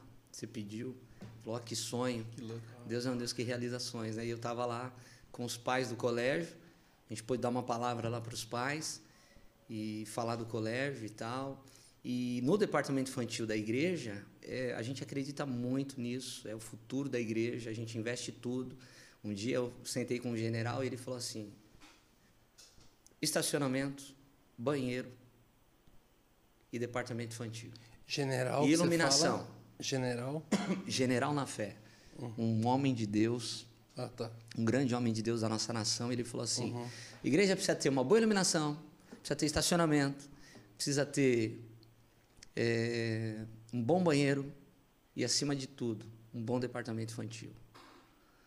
A igreja que tem um departamento infantil. Porque hoje a gente sabe, ah, o pai chega numa igreja, cara, se o filho é levado para um lugar incrível, o filho vem falando: Uau, pai, meu Deus, que lugar lindo, que maravilha, que departamento infantil maravilhoso, que olha as, as tias da, da, da, da escolinha e tal.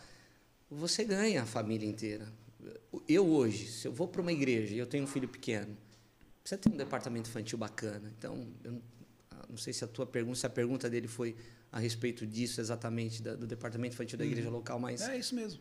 É, a gente investe muito nisso, a gente acredita muito nisso. A gente tem 22 pedagogas no, na igreja, parte delas fazem parte do TB Kids, parte delas fazem parte do colégio, que já são funcionárias, né? são full time do colégio lá. Cara, interessante como as igrejas têm se atentado para essa questão também.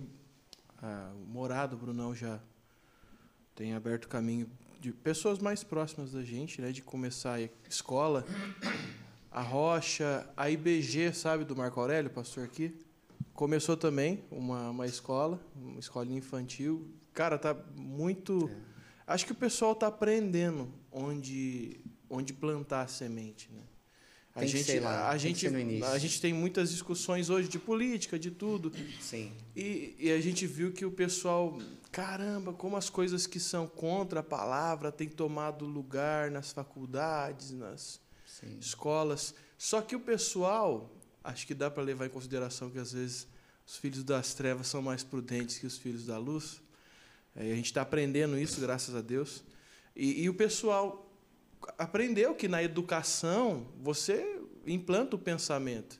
E Exato. graças a Deus a igreja tem se atentado Sim, cara, é na educação, nos princípios, nos valores que você constrói uma sociedade. sim.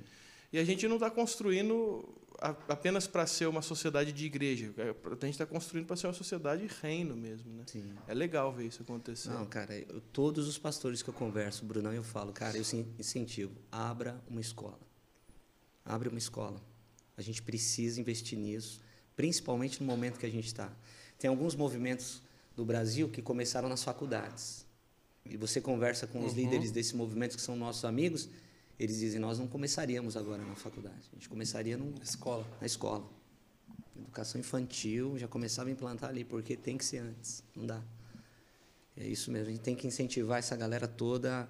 As igrejas relevantes têm que ter escolas. É a única maneira de nós mudarmos a sociedade, tocar a sociedade de uma forma efetiva. Porque Olha, é, quantas oportunidades que a gente não teve de fazer coisa errada na escola. Nossa. Sim. A influência, tipo assim. Ou começou na escola. Influência. Cara, desde doutrinação dos professores, a influência, tudo, cara, sexual, drogas e tal. Sim. Então, se você tá num lugar que prioriza o- além do ensino ali, Sim. é, o, é o, o propósito por trás daquilo ou na frente Sim. daquilo, meu Deus. Esses dias teve Que uma, privilégio seria para mim. as tias da escola conversando com, com a gente, né? Falaram assim, esses dias as crianças discutindo lá, falaram assim, ô, você tá sem autogoverno, hein? Olha a discussão das Quantos crianças anos? na escola. Quantos anos? Quatro anos de idade. cara. Nossa! Quatro anos de Mano idade. de você Deus. tá sem autogoverno. Você tá gritando, tá falando muito alto. Tá sem...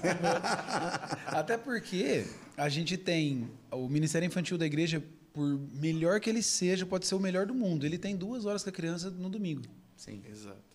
E aí, e o resto, Sim, quem, do, quem doutrina é a escola, é a Sim, televisão, sim. é o YouTube. É, é, é quase uma covardia, né? Você- Sim. A professora, o que ela faz duas horas no, no domingo, se perde no meio de tanta Sim. coisa que a criança absorve durante a semana toda, Sim, né? sim.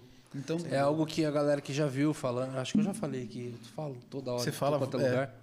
Mas eu vou falar pro Fred, porque eu não falei pro Fala Fred. Ah, pra entendi. mim, fala pra mim. Você- Cara, Vocês mas já viram, escola- mas o convidado não. colégio nosso infantil, é, que nós temos aqui, é, a mãe de um, na verdade, um aluninho lá da escola, a- eles não são cristãos e, assim, a família não é evangélica, nada. E aí a avó dele estava com um problema de saúde e tal, menino de quatro anos de idade. E aí e falaram, ó, e a família discutindo a respeito disso, falando, olha, tá com essa complicação, né? e, e medicamento, e conversando sobre tudo isso, ele virou e falou assim, ô mãe, vamos na casa da vovó, porque eu aprendi na escola que se a gente impor as mãos sobre os enfermos Ei, e orar em nome de Jesus, eles vão ser curados, cara. E ele foi lá com a família, e a família inteira tocada, chorando É e tal. E, isso. cara, a hora que me falaram, eu fiquei assim, cara, não, isso é e demais. você vê a cena, as crianças, ele tem, cumpre com tudo, com tudo que tem que cumprir do, do, do ensino, mas aí eu recebo as fotos lá, as crianças com a bandeira do Brasil, Cara, dobreiro isso é do, joelhinho dobrado, com a mão na bandeira, orando sobre a nação. Eu falei, cara, é. Meu Deus. É eu seria um adolescente bem melhor se eu tivesse Oh, Deus. estudado num colégio assim, né? Jesus. É. Todos nós, amém, é, né? Seria. Meu Deus do céu. Então é realmente é, é investir na criança. Ah, Ontem nós estávamos aqui com um convidado e nós estávamos conversando com uma pessoa que veio com ele. É que é bem complicado falar sobre o local. Ele falou, cara, se eu abro isso, me persegue muito lá. Mas ele estava falando do local no estado de São Paulo e o investimento que uma seita tem feito nas crianças. Então eles investem assim, de pegar para o abrigo deles e darem assim, darem todo o suporte para a educação, suporte para alimentação, suporte para um monte de coisa. E as famílias são muito necessitadas. E aí eles dão esse suporte todo, aí de repente eles vão e tiram. É. Aí a família, mas meu Deus, não, se quiser que ele continue, então nos dê ele Agora, aqui. Nos dê a criança para ficar com a gente. E eles estão com 700 crianças. Como assim, Meu Deus. gente? 700 crianças, doutrinando as crianças. E ele falou, Brunão, é, é muito mais pesada a guerra que a gente precisa lutar. E eu comecei a falar com ele de escola e ele falou assim, é isso que eu preciso É isso, lá. Deu lá onde? Aí ele começou a me falar de tudo isso. Eu falei, cara, eu não acredito. Ele falou, Brunão, são vans de última linha, assim, ó, que passam Sim. sem parar. Ele falou, Brunão, só no posto de gasolina da cidade eles gastam mais de um milhão de reais por mês. Mais de um milhão. E todo o investimento deles tem sido nas crianças. Eu fiquei, eu nunca tinha ouvido falar dessa galera. Depois eu falo aqui para você em off. É, mas cara, eu fiquei em choque. Eu fui dar um Google, fiquei olhando, falei, cara, Não, de Deus, é- parece é, é até difícil de achar coisas sobre eles, porque todo mundo camufla, tampa. E eu falei, cara, Então. Eu falei, cara, que loucura. Então o investimento está todo sendo Sim, realmente nas sim. crianças. Tem muitos progressistas milionários comprando colégios, redes de colégios. Redes de colégios sendo vendidas com um foco, implantar uma ideologia. Eu sei de quem você está falando. É, então a gente precisa, a gente precisa se posicionar como igreja. A gente precisa vocês, cara, vocês precisam incentivar. Vocês têm voz nessa nação, incentivar os pastores relevantes a abrir, abrir escolas. Precisam. Nós precisamos disso, cara, porque a gente precisa começar por aí. Precisa chegar antes. Em nome de Jesus. Amém. É muito mais fácil, né? Depois que, tá, que a Sim, semente já está no coração você, da criança. Você põe a é. base. Sim. Você põe a base, nada é estranho depois, sabe? Como assim? Não, E a nada- prova tá aí, né? Você viu o que aconteceu com o Jorge Linhares, né? Você viu? Você viu? Você viu? Eu Viu? passei aquele vídeo na nossa igreja. Deus nunca erra. Sim, o pastor Jorge Linhares Sim. declarou na igreja e no colégio da igreja que Foi chamado. homem é homem, mulher é mulher. E foi chamado pelo Ministério Público para dar satisfação Para sobre dar isso. explicações sobre isso. Então a gente tá vendo Olha só, progressismo olha tá onde a gente chegou. Exato. Olha onde a gente chegou. O pastor, que é presidente do colégio, ter que dar satisfação para o Ministério Público porque disse que homem é homem e mulher é mulher. E se você vê o vídeo, o vídeo é lindo. Meu Deus, não ofende ninguém. Não- Meu Deus, é maravilhoso o vídeo. E teve que ir lá. Só que, às vezes, é, o diabo trabalha para Deus, né? Porque houve uma repercussão, teve um, um despertar, um alerta, os pastores se conversando, muita gente se conversando. Então, Uhum. E Despertando. é, então, valeu muito a pena. A gente está correndo Por pra esse isso lado. hoje. Não tem jeito. É, a perseguição a gente sabe que. Mas é a, a grande questão não é não ter perseguição, é ser firme no É ser posicionamento. firme no posicionamento. É, o, é a oração de Atos 4, né? Senhor, né, não, não acaba com isso não, mas nos torna mais fortes, né? Nos Exato. dá mais intrepidez, mais ousadia, para que a gente continue pregando o seu evangelho. Exato. É isso. E muda... tem alguma coisa em cima disso? Você ia falar? Não, eu só É, mudando assim totalmente de assunto. Turn point. É, Marvel. DC? tem alguma coisa bem Hub curiosa Podcast. na Cara, sua eu tô no Hub Exato. Podcast. É, Hub Podcast. Hub Podcast. É, tem alguma co- tem algo, tem uma história curiosa que inclusive os caras não sabem. Eu também não sei a totalidade, mas eles não sabem é, sobre você e seus pais, né? Sim. Tem Cara, eu sei, essa Sim. história é uma sabe? loucura. Eu- o- ele contou pra mim lá na última vez né? que a gente tava. Aham. É uma loucura. Inclusive, essa, essa história. eu já falei de um jeito para não dar está spoiler para você desenrolando, é, Hã? está desenrolando. E tem a ver com. Tem uma parte nesse livro aqui, O Legado, uma Aí. história de amor verdadeiro. Mostra pra sua câmera ali, ó. O Aqui na Legado, uma história de amor verdadeiro. A gente acabou de lançar esse livro. Tem um aqui que está assinado pro Mateus. Esse é teu, Ah, um homem de cada Deus. um. Tem um aqui assinado pro Medina. Muito obrigado. Eu Tem sou, eu é sou a menina Brunão. do Esse é o Faustão. mais que fica importante. aqui, ó. É o Brunão aqui, ó. O Brunão e a Miriam e o Joshua. Cara, ah, olha só, depois de Já gostei da ter capa, já. filhos, já. eu fiquei Que sabendo completamente da minha história, né?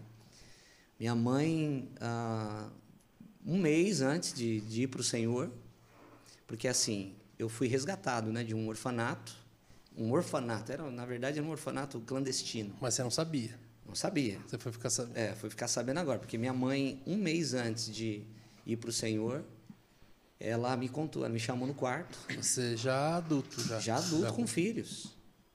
Adulto com filhos.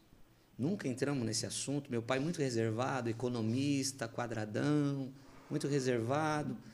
Então a minha mãe, um mês antes de ir para o Senhor, ela me chamou no quarto e falou: "Quero te contar a tua história".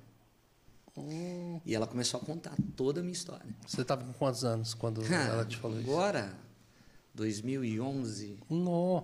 2011. Ela me contou toda a história e, e a história é a seguinte, né? Que a minha mãe biológica veio de Minas Gerais para trabalhar em São Paulo, numa casa de uma família rica no Morumbi. E ela tinha 17 para 18 anos. E trabalhando nessa casa por algum tempo, o, o chefe dessa família, o patrão, engravidou ela, sem vergonha. Engravidou ela. Ela não tinha nenhum parente em São Paulo, não tinha o que fazer. Na época tinha a maternidade das mães solteiras perto do Belém ali. Ela me teve. Só que ficou comigo por um tempo, só que ela precisava trabalhar e tal, se manter. E ela me deixou numa casa, que era uma senhora que cuidava, com outras crianças. E essa senhora cuidava do jeito que dava. E meio que vendia as crianças, porque naquela época, 40 anos atrás, mais de 40 anos atrás, não tinha essa burocracia toda para você adotar, ou, enfim. E ela cuidava dessas crianças. E a minha mãe, que me adotou, não podia ter filhos, falou, uma, uma amiga dela falou, cara, tem um lugar, tem uma casa lá perto da, da maternidade das mães solteiras, que tem uma mulher lá que cuida de umas crianças, e tem uma, mulher, uma menina linda, Santa. O apelido da minha mãe era Santa. Tem uma menina linda lá, você que é menina, e vamos lá, que eu quero te mostrar, e a gente dá uma oferta, um, um trocado lá para a mulher, e ela dá, e depois a gente vai resolvendo a documentação. Era assim que acontecia. E a minha mãe foi Quando a minha mãe chegou nesse lugar, eu estava sentado numa cama, tomando uma madeira de feijão e estava um calor, eu estava com uma roupa de frio. E ela disse que eu soltei a mamadeira e dei uma risadona para ela. Quando eu dei uma risada para ela, ela falou: Não vou levar a menina, não. Eu vou levar esse menino. E eu conto no livro, né, que sorrir na crise me tirou dela. E a gente precisa aprender a sorrir na crise, porque aquele sorriso me tirou daquele lugar. E quando eu sorri para minha mãe, ela entendeu, ela falou que foi um sorriso de Deus. Ela falou: "Eu vou pegar ele". E ela me tirou daquele lugar e me levou, e depois de um ano eles conseguiram regular, regularizar a documentação e tal. E eles sempre não contaram, porque eu fui crescendo e tinha uma, uma situação de marginalizar quem era adotado naquela época, principalmente. Né? Ah, o cara é adotado. Então, para me poupar na escola, com os amigos, eles nunca contaram. E eu fui crescendo e tal, e aí a vida tomou outro rumo e eles nunca contaram. E foi por isso que ela deixou passar todo esse tempo. Quando ela estava para ir para o Senhor, estava muito doente, o Espírito Santo incomodou ela que ela precisava contar para mim a minha história. E aí, nesse dia, ela contando, a gente chorando junto, ela, eu falei, mãe, eu te amo duas vezes. Por saber o que você fez para mim, por mim, e por ter cuidado de mim até agora. Você me resgatou de um lugar horrível, e eu resgatei vocês para o Senhor de um lugar horrível que vocês estavam. Porque qualquer família sem Jesus essa família está num lugar horrível, lugar horrível. E aí meu pai chegou quando ela estava me contando. E meu pai é que tinha mais resistência, né? Eu saber. Uhum. E aí quando meu pai chegou, a minha mãe falou: "Ó, oh, tô contando a história dele". Aí meu pai já ficou branco. Falei: "Pai, dá um abraço". Me deu um abraço nele. Falei: "Eu amo vocês duas vezes agora, por saber de onde vocês me tiraram, o que vocês fizeram por mim". E glória a Deus por isso. A gente foi um tempo de cura, cara. Uhum. E depois de um mês a minha mãe foi para o Senhor. E os dois eram diáconos da igreja que eu era pastor, que eu sou pastor até hoje. E agora em fevereiro desse ano, é, olha só o que aconteceu. Em dezembro do ano passado, eu estou indo levar meu pai. Todo sábado eu pegava meu pai, meu pai morava em Bertioga também. Pegava meu pai para ficar um tempo comigo. E eu levava ele no sábado à tarde embora. Nesse dia, levando ele embora, ele começou a falar, Fred, cara, eu comecei a sonhar tanto com o céu, 82 anos de idade, inteiro. Comecei a sonhar tanto com o céu, tanto com o céu. O que, que isso quer dizer isso? O que será que quer dizer isso e tal? E ele me contando. E eu no carro indo, levando ele embora. Deixei ele na casa dele. Quando ele entrou para dentro de casa, eu saí com o carro, comecei a chorar. O Espírito Santo falou assim: eu, tá chegando a hora. Tá chegando a hora. Eu cheguei em casa, falei, Fá, Entrei chorando, ela falou: O que, que foi? Falou: Fá, Deus falou para mim que vai recolher meu pai. Por esses dias. Falei claramente assim. E em fevereiro, meu pai pega Covid, março pega Covid, vai para o hospital, fica internado, vai, é entubado, é curado da Covid, sai da intubação, vai para uma ala pós-Covid, depois sai de uma ala pós-Covid e vai para uma ala normal. O pessoal falou, vamos ficar com ele um pouquinho por conta da idade. Eu já. Ela falou, quarta-feira ele vai ter alta. Quarta-feira dessa semana ele tem alta. Tudo certo. De repente dá um colapso nele e o Senhor recolhe meu pai. E só que foi interessante que o último culto que meu pai participou, ele ganhou o pão. A gente tem o costume lá isso foi o que Deus deu para minha esposa Fabiana. A gente tem o costume de dar o pão na ceia para alguém. E é um ato profético que a gente faz. E aquele pão sempre representa alguma coisa para a pessoa que ganha. E foi meu pai que ganhou o pão na igreja de Mogi. Porque nós estávamos na igreja de Mogi e a Fabiana chamou outras pessoas para entregar o pão. E uma pessoa lá sentiu de dar o pão para o meu pai. E meu pai pegou o pão com uma cartinha. E no dia que eu fui tirar as coisas da casa do meu pai, depois do enterro dele, eu peguei o pão estava lá na geladeira, com a cartinha. E o meu pai, ele não pôde ter filhos. E meu pai, é, a gente abriu a cartinha, o texto de você será pai de, de multidões, pai de uma Nossa. grande nação. uma grande nação. Né? Então ele não conseguiu ter filho biológico, mas através daquele ato de adoção que ele teve comigo, ele se tornou pai de multidões, porque todo mundo chamava ele de vô, todo mundo reconhecia ele como paternidade também na nossa igreja, todo mundo sente muita falta dele. E foi lindo porque, Brunão, naquele dia, é, Efésios 1, 5 diz né, que ele nos predestinou é, como filhos por adoção. Então nós somos adotados. Meu pai era economista, eu sou filho único. Ele deixou uma herança para mim. Mas perto da, do legado que ele deixou para mim, a herança é, é, tão pequena. Então, legado, é, herança é o que você deixa para alguém. Legado é o que você deixa em alguém. alguém. Então, o que ele deixou em mim foi muito forte. Ah, um exemplo de honestidade, de homem íntegro, de homem correto, sabe? De homem que fazia tudo certo. Esse legado ele deixou para mim. E quando a gente abriu essa cartinha lá, cara, tirando as coisas dele da casa, eu falei: Deus cumpriu o propósito na vida dele. Ele cumpriu o propósito. Ele nasceu para isso. Ele nasceu para ter me adotado. E era um homem que não tinha muitas amizades, mas adota um filho que eu tinha muita facilidade para ter amizade com todo mundo, então minha casa vivia muito cheia. Uhum. Então ele viveu coisas vivia na vida amizade dele, de tabela. De tabela. ele vivia as amizades que nós tínhamos e uma vida bacana, saudável por conta do que ele fez por mim. Então isso é um pouco da minha história. Essa história está desenrolando por quê? Porque na semana que ele faleceu, eu tive uma conversa com a minha tia. E eu falei com ela, tia, você conhece um pouco mais a minha história? A senhora tá, era tão próxima da gente quando eu era pequeno. Ela falou, eu não conheço, mas a tua prima, Márcia, conhece. E eu liguei para a Márcia. A Márcia mandou um áudio para minha tia. Depois passou o telefone para mim. E a minha a Márcia falou que a minha mãe biológica, é, biológica chama Talita e ela e o meu pai chamava Doutor Frederico. Eu, o alcance então, né, uhum. do, do, podcast pode porque ele falou, eu tenho uma profecia que Deus, é, uma irmã falou que Deus, a minha mãe me reconhecia num programa de TV pela internet, pelo meu braço aqui, ela olhava o meu braço e olhava minha fisionomia e me reconhecia. Me reconhece meu filho, é meu filho. Então, minha mãe, ela deve ter 60 e poucos anos. Meu pai deve ser um pouco mais velho do que a minha mãe biológica. E devem estar por aí.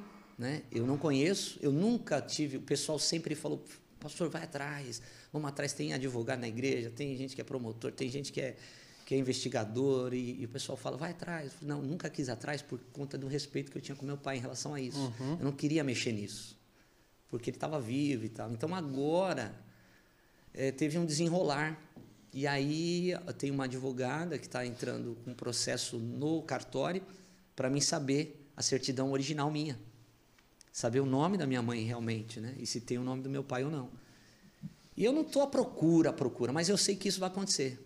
Vai, vai ter o, o legado 2. Porque esse livro fala de toda a minha história, de toda a minha trajetória até aqui. Então eu não sei o que está para acontecer, mas o, o ler lerrar de novo tem alguma coisa, tá Brunão, sentindo ali. Tem alguma coisa que tá para surgir, que tá para aparecer. Então eu sei que vai ter um desenrolar aí dessa história ainda em relação ao meu pai e a minha mãe biológica. Uau, cara. Que legal, cara. Eu, nossa, é, é forte para mim ouvir porque eu tenho uma Sim. Eu não sou filho biológico do meu pai também, não sei se, se eu já te falei isso. Sim, sim. Então, é, eles se conheceram quando eu tinha seis meses. Minha mãe estava no, no no ônibus com a amiga dela e ela, num ônibus, fala assim: Hoje eu vou conhecer meu marido.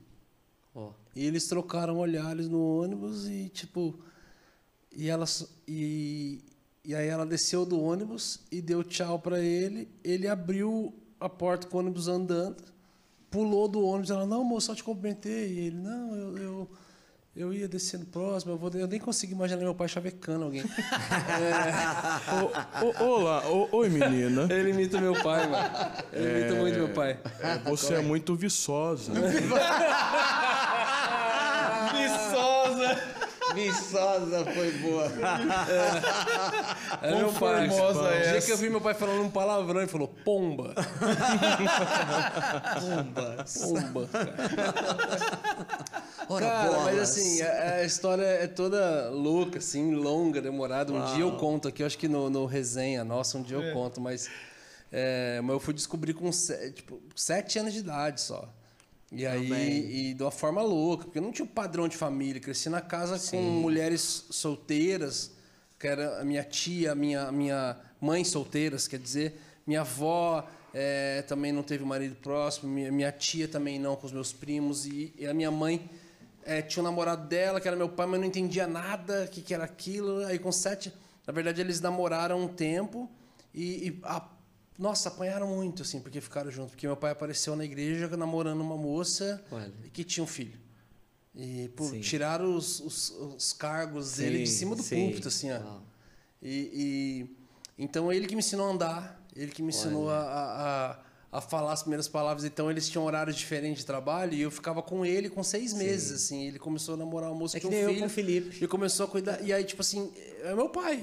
Sim, é meu pai sim, mesmo. sim. Então, então, tudo que eu aprendi de, de evangelho, de tudo, foi naquela loucura. Só que com sete. Aí eles largaram um bom tempo, eles ficaram anos separados.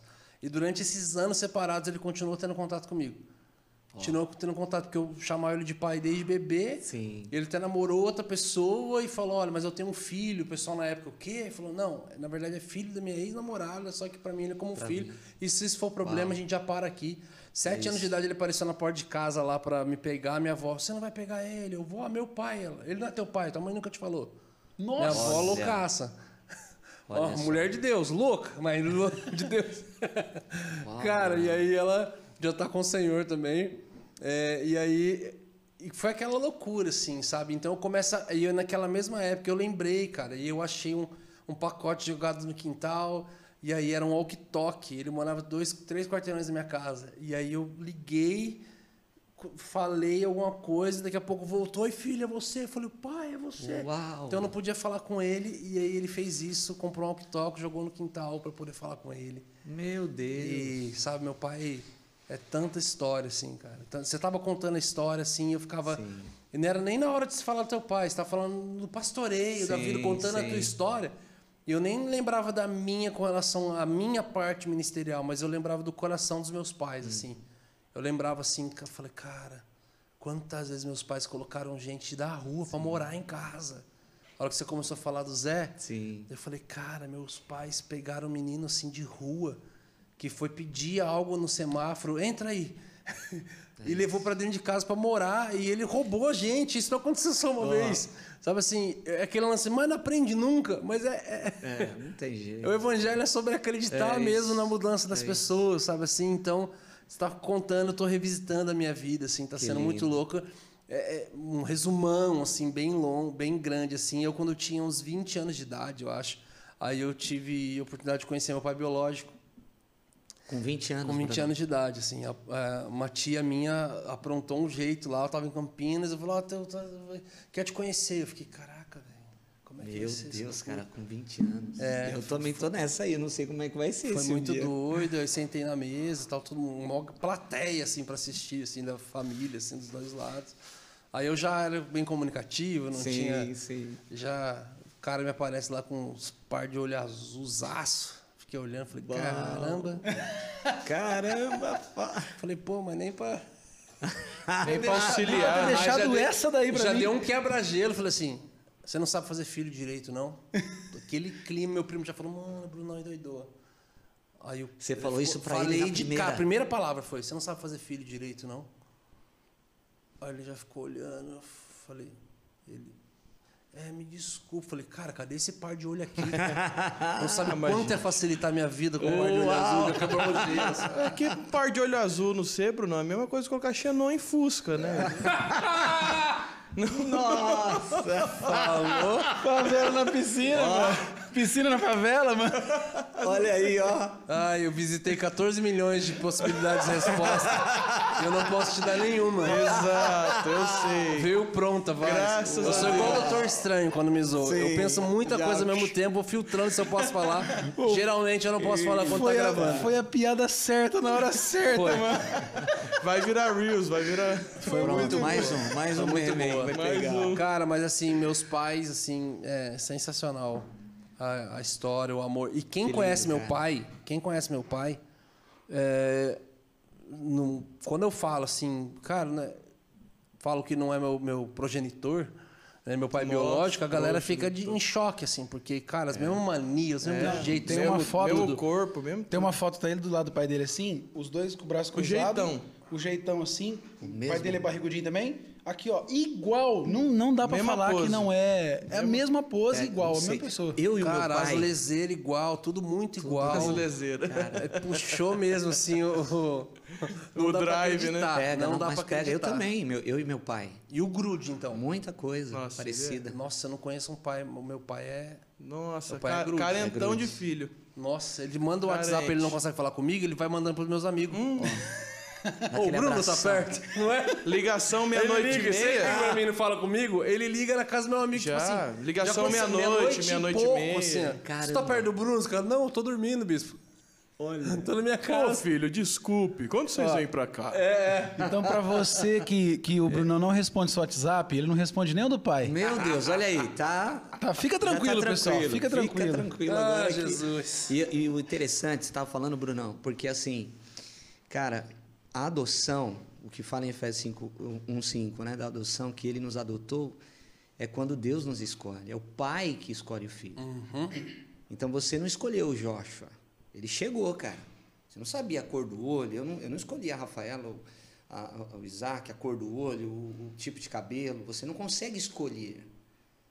Mas quando alguém é adotado, ele, ele é escolhido. A, a minha mãe ter ido no, no, no orfanato me escolher, ela me escolheu, né? E fui escolhido. E foi exatamente isso que Deus fez com a gente. É. Isso é o processo de Deus, né? Deus É. nos escolheu.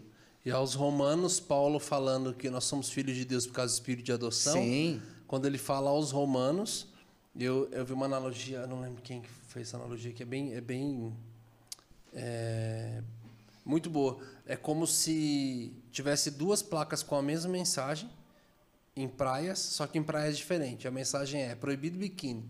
Só que uma placa está numa praia no Emirados Árabes, em Dubai, e a outra placa tá a mesma mensagem numa praia privada de nudismo em Angra dos. Reis.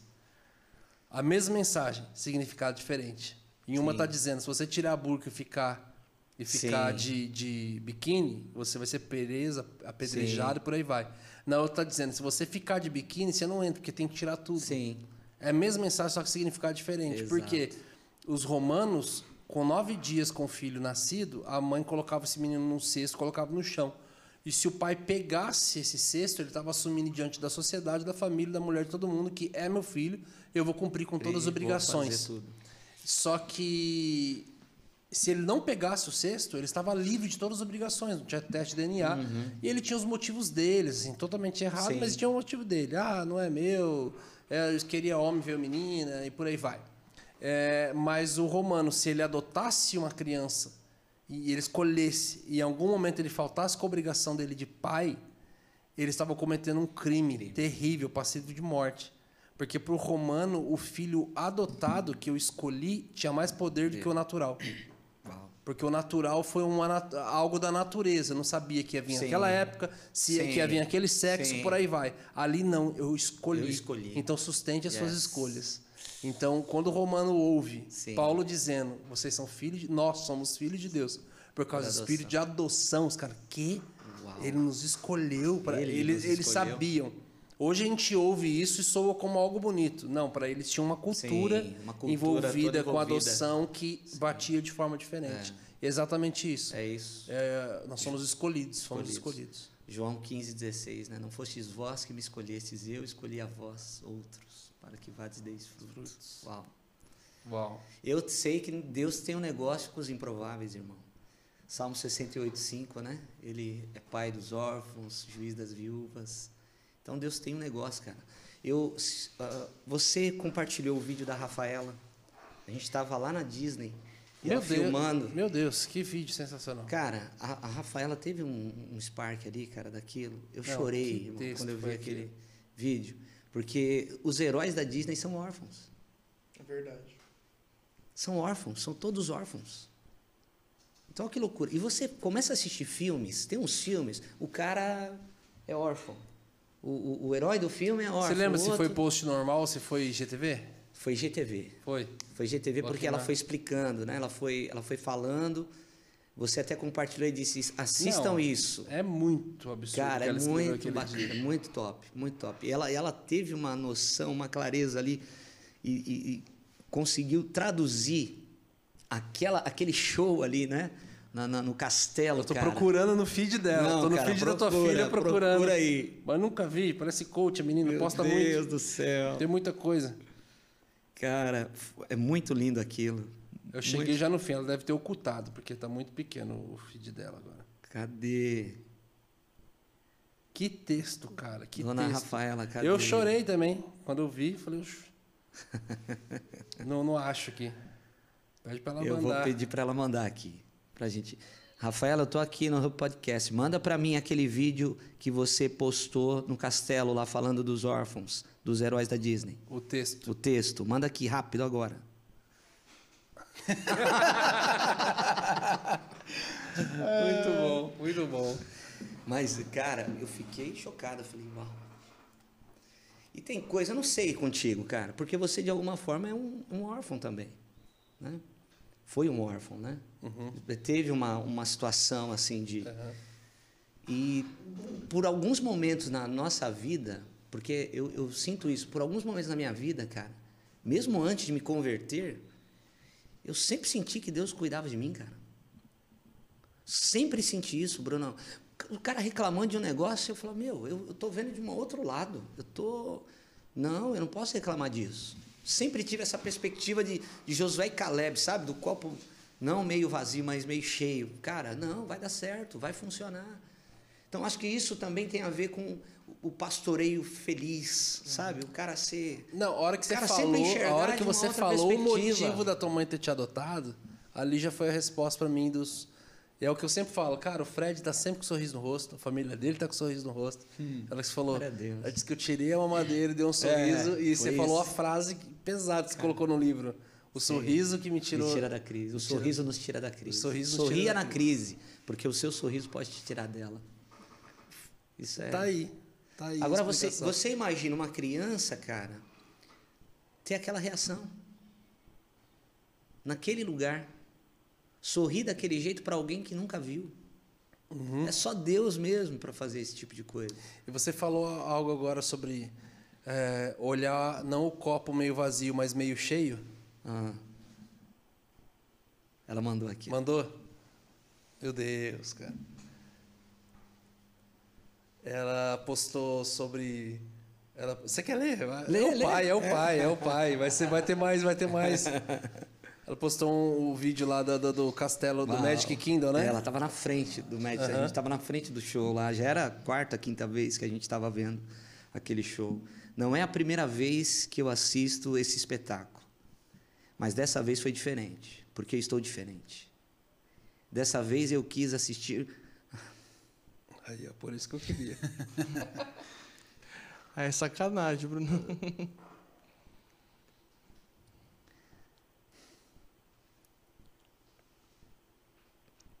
Uh!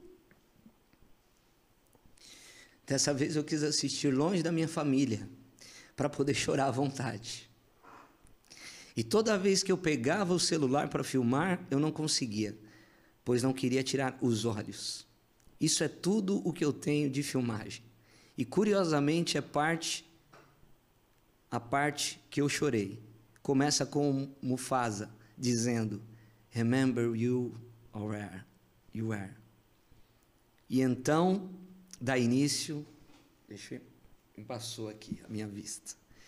Então dá início a música do Hércules, uma das minhas favoritas. E o primeiro a cantar é Aladim, o ladrãozinho da Arábia.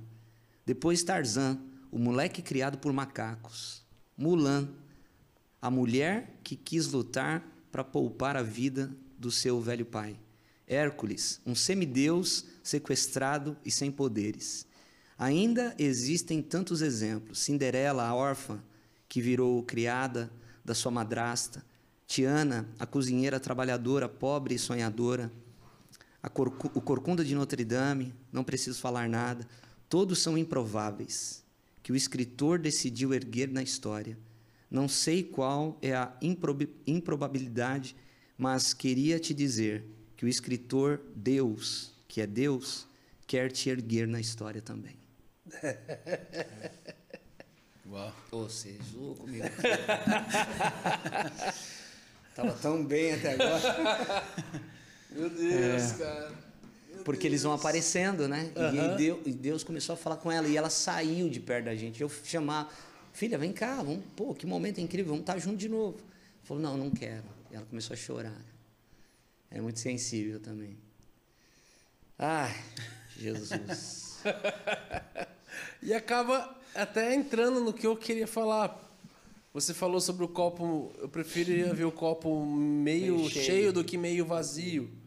E aí eu lembrei da questão do, do sorriso no rosto desde bebê.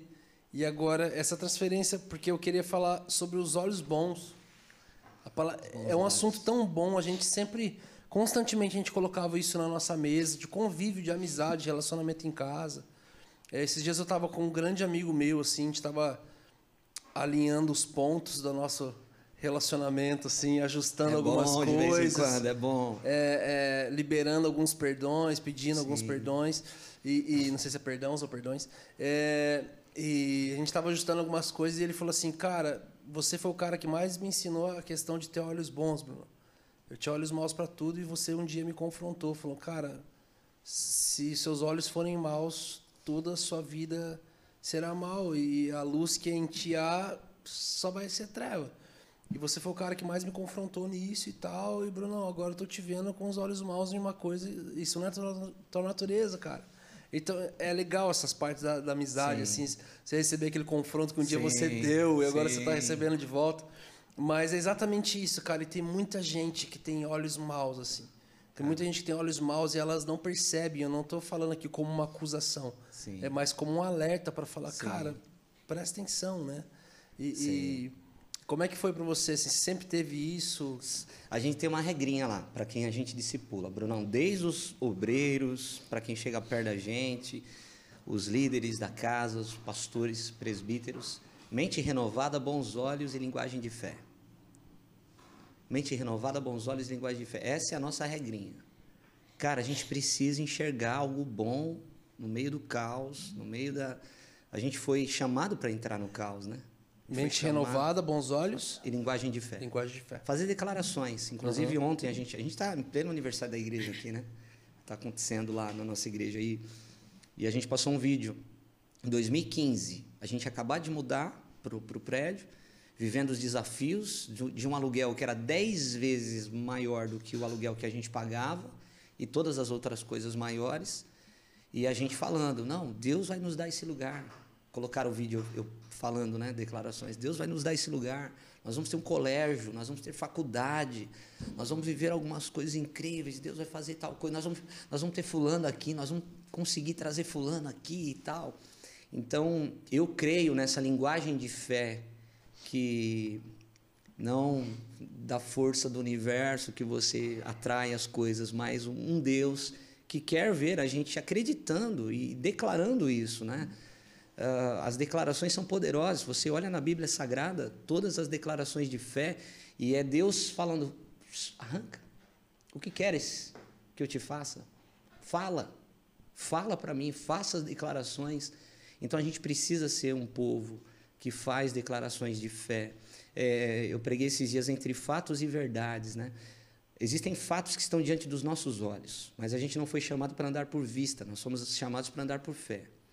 Mas entre os fatos que estão diante dos nossos olhos e a verdade que é a palavra de Deus, e porque é a palavra de Deus, é naquilo que a gente crê, é algo que o sobrenatural pode acontecer, pode fazer, então está acima dos fatos.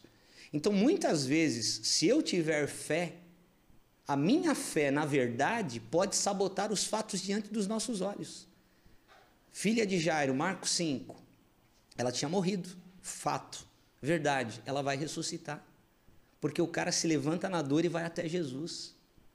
E porque ele vai até Jesus, porque Marcos 5 começa dizendo que Jesus está saindo de um barco, está indo para o outro e tal. Jesus está indo para um lugar. E por causa de Jairo, Jairo se levanta na sua dor, ele desvia a rota de Jesus, que está indo para a casa dele, e a mulher, então tem alguém que morreu há 12 anos e alguém que está morrendo há 12 anos. Uhum. Ele desvia a fluxo de rota, a mulher do fluxo de sangue encontra Jesus porque Jairo se levantou na sua dor e mudou a rota de Jesus e aquela mulher está dizendo, se tão somente eu tocar nas horas da sua. Olha o que ela está falando em casa. Olha o estado dela. Mas olha o que ela está declarando. Se eu tão somente me levantar, se eu tão somente tocar no tzitzi, né, que é o, que é o cordãozinho da orla das vestes do, do manto da, da judeu, né, o, o talit, eu serei curada. E ela é curada. Porque um homem desvia o curso ali, então o, os fatos estão diante dos nossos olhos. João 2, o vinho acabou, fato, verdade. Vai ter o melhor vinho. O melhor vinho vai aparecer. Então existem fatos e existem verdades. Alguém só vai viver a verdade se não parar nos fatos. E a gente só não para nos fatos se a gente andar por fé. Então a declaração é importante. Olhos bons, bons olhos. Enxergue as coisas com os bons olhos. Tente perceber alguma coisa. Não é possível. A gente tem ah, razões para isso. A gente tem o Evangelho de Cristo. A gente tem de Gênesis Apocalipse, de situações que a coisa era feia. Ontem o Hernandes Dias Lopes pregou na nossa igreja e ele falou sobre a vida de Jó. Meu Deus do céu, ele deu uma aula sobre o Meu livro de Deus. Jó. Ele falou de Jó 1 até Jó 42, ele deu uma Lembra, aula. Vona, do Hernani pregando lá no JB? De verdade, Fred, ele, assim. parece que ele não falou uma palavra fora da Bíblia. Só falou, da, só citou Bíblia e Eu sou fã do. Ele nem lia, né? Não lia. Não. Coisa A igreja inteira lendo. ele- ele parecia um, parecia um evento. Não, e é legal que o Hernandes é legal. Quando ele vai na nossa igreja, né? É mó barato, porque ele acaba de pregar. Que Deus abençoe. E ele deixa o. Acabou. É, sai. é. Meu, a gente só precisa ficar de pé Eu e aplaudir falei, a Jesus, eu falei cara. ainda lá, lá, eu falei assim, cara, ele precisava acabar a mensagem assim, ó. Sim, ele precisava um dia dar uma Igual os dessa. rappers, assim, ó. É. Joga. Cara, ser porque sensacional. é incrível, é incrível ouvir um mestre daquele, um general daquele, porque. E ele falava sobre isso. Poxa vida, Jó, cara. Jó perdeu tudo. E a mulher dele falando tudo aquilo, os amigos falando que ele tinha errado, que ele tinha. E ele permanece, ele faz 16 eh, perguntas e 34 queixas. Ele dá 34 queixas para Deus, de Deus, e 16 perguntas. 16 vezes ele fala por quê? Por que Deus? Por que isso? Por que aquilo? Aí depois Deus vem com mais de 40 afirmações. Né? Onde você estava? Quando eu juntei as estrelas, espalhei ali no firmamento. Onde você estava quando eu dei ordem para as ondas do mar pararem ali? Onde você estava? Deus coloca ele no lugar dele. Meu Deus. Que Então, chamada. e, e Deus deu tudo em dobro. Agora, cara, ele falou algo incrível. Porque lá no final, fala que ele deu tudo em, Deus deu tudo em dobro para ele. Só que os, os dez filhos continuam os dez filhos. Ele tem dez filhos. Pô, então não deu dez filhos em dobro? Aí ele falou: o que você perdeu?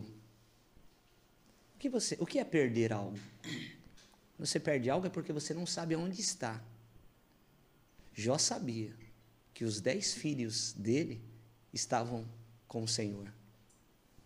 Então ele sabe aonde os dez estão e agora ele tem mais dez filhos. Caramba.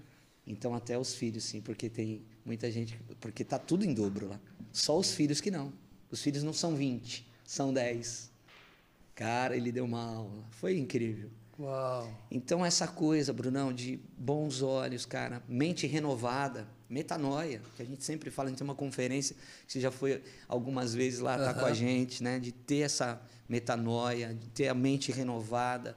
E a mente renovada tem a ver com esse, o regar diário, de estar com pessoas que também banham você de amor, de, de afeição por Jesus, de graça.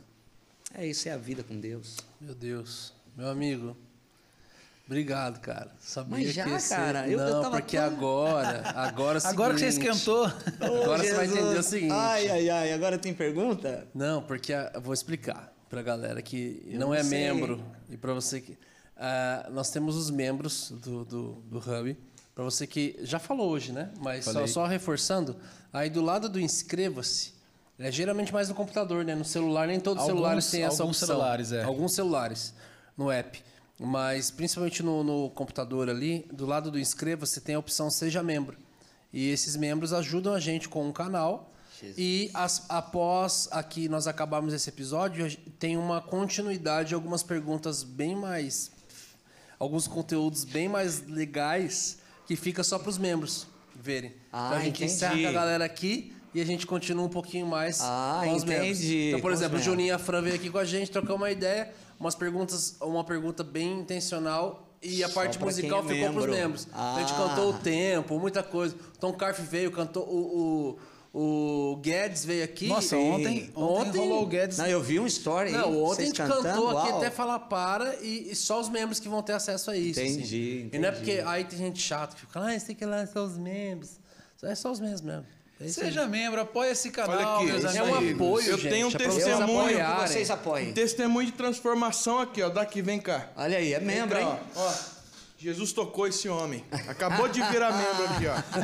Acompanhante do Tocou. Fred. Aí, Aldair. fez Ele nós. vai ver Fez aqui ao vivo parte. e, E vai, vai ter ver acesso depois. ainda. É isso, gente. Seja membro. E quem sabe a gente já não vê o Fred também como ministro de louvor antes, né? Ô, Deus. Como tudo começou. Meu Deus, não faz isso não, irmão. Você toca violão, Como Fred? tudo começou. É que nem pregar na frente do Hernandes, irmão. Como é que eu vou tocar aqui na frente dos Você se caras sente aqui, um, não, cara? pregar na Deus frente do livre. Hernandes, você se sente um, um leão na cova de Daniel. É, Meu Deus. não tem o que fazer. Uau. Ué, Mas vamos- vamos é- É, revisitar a pegadinha o- do obreiro O- aprovado. o meni- esses dias Eita, atrás, a- a- eu tenho feito um exercício assim, tem sido muito louco assim. Eu, eu tava em, em, em Fernandópolis e eu me troquei no domingo assim, aí eu me troquei, tomei banho, então eu apareci, minha esposa falou assim: "Onde você vai?" Eu falei assim: "Ah, eu vou procurar o menino". Dela: "Quê?" Eu falei: "Eu vou procurar o menino". Dela: "Que menino?" Vazei. E eu fui para a minha antiga igreja. Eu fui para a igreja onde eu comecei, onde o morada começou e Uau. eu fui lá, sentei no último banco e o filme começou a passar na minha cabeça. E ela falou é assim: isso? Você foi procurar menino? Que menino que você tá falando? Eu falei assim: Mira, eu, fui procurar, eu tô, vim procurar um menino que não sabia ministrar, que não sabia conduzir uma igreja, que nunca tinha composto uma canção, que nunca tinha pego um avião, que não tinha experiência, que ainda tinha frio na barriga, que É ainda isso, tremia as é pernas. isso. Eu só vim procurar o menino dela.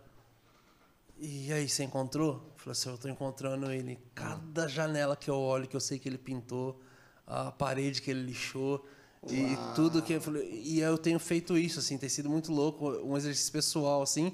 E esses dias eu tava assistindo um, um corte de um podcast. Eu, eu vi alguns cortes de outros podcasts e da galera da, da- Não a nova, nova geração do rap, mas a geração anterior, um pouco, assim, a geração do. Do ah, vou- não preciso falar os nomes. Se quiser eu E- falo, e- porque eu e- entendo muito de rap. é.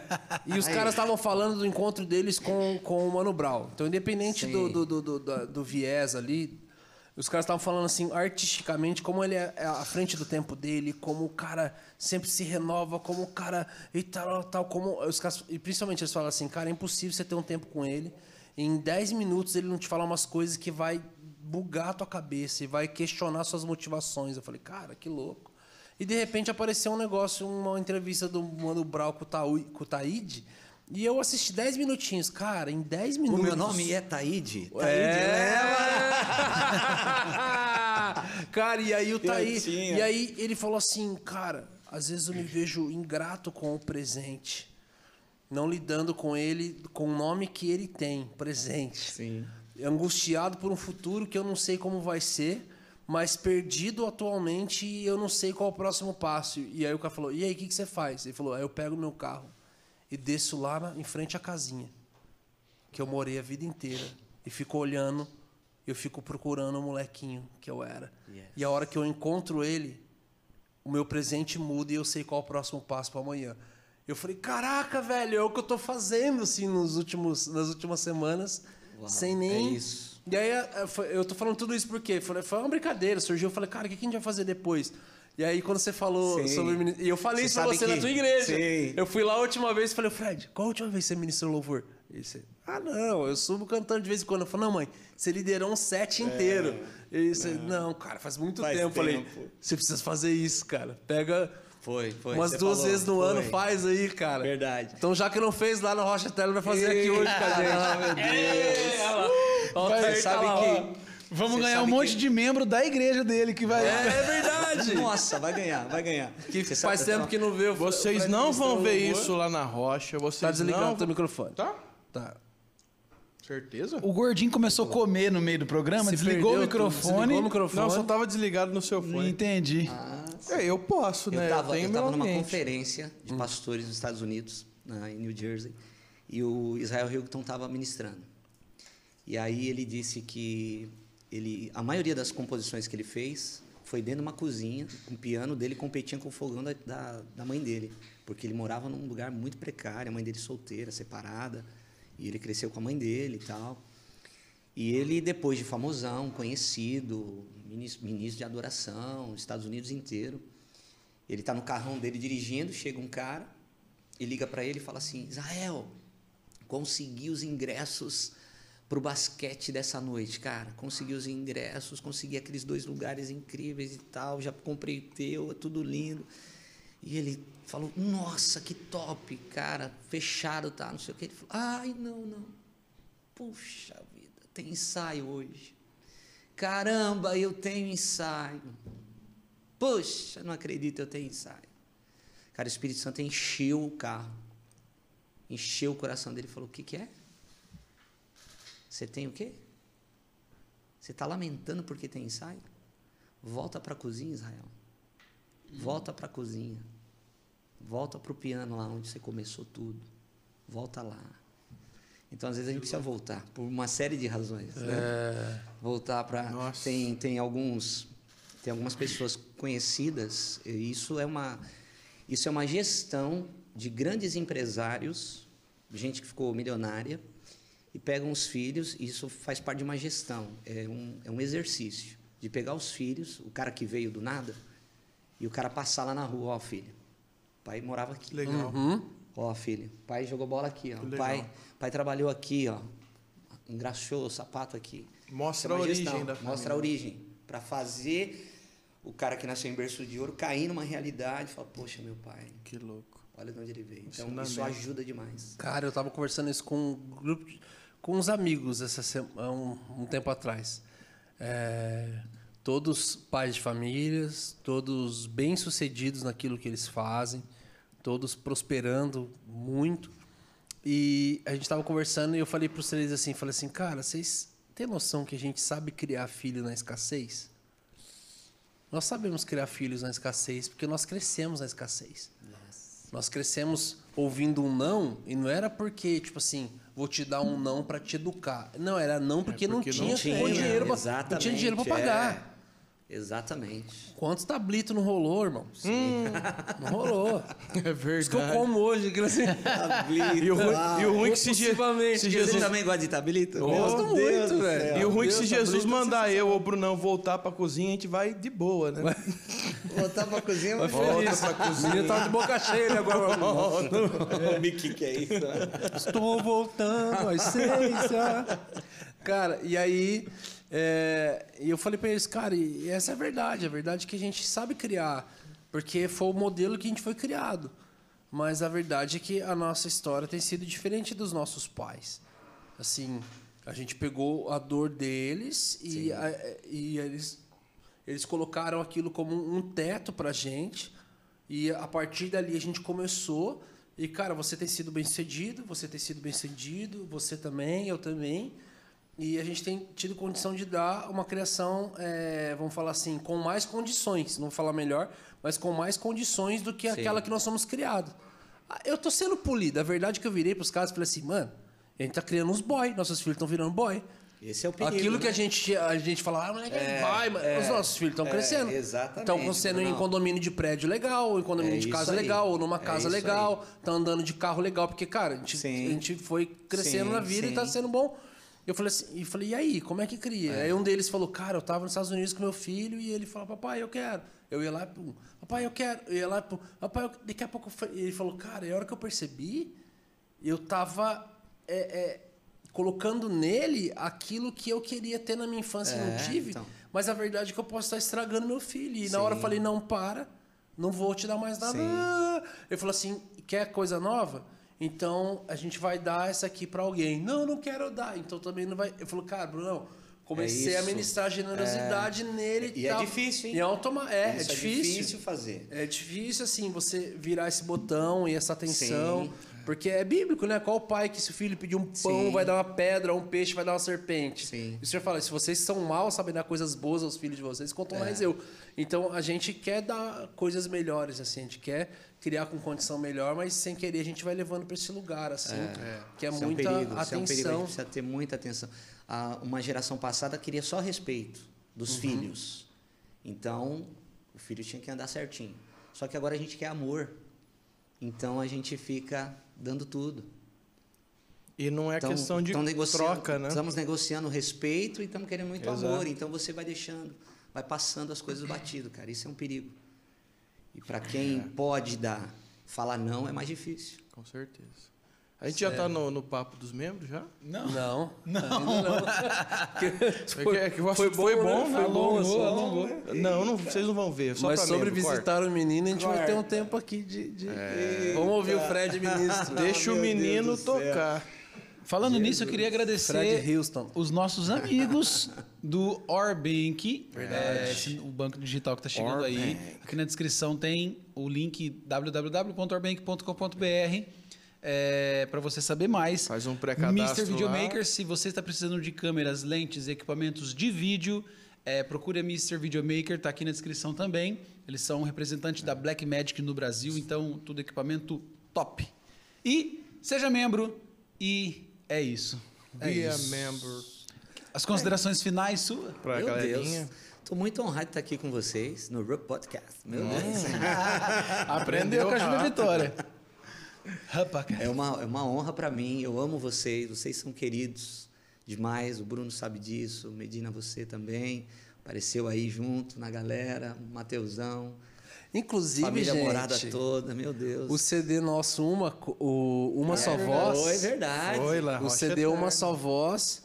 Nós gra... Eu ia falar uma coisa, agora que eu vi que Tá tem dois certo, CDs que tem tá. uma no começo. Tá certo. Uma coisa nós gravamos na Poema e uma só voz, que é o Voz, Violão e a Igreja, O que acabou nós gravamos na Rocha, honra, meu Deus na Igreja do. Pastor Fred Figueiredo, no meio de uma pandemia, No meio de uma pandemia. com uma parte só da igreja, ali, só, a os liderança obreiros, da igreja, Só os obreiros. só a estavam lá. liderança da igreja.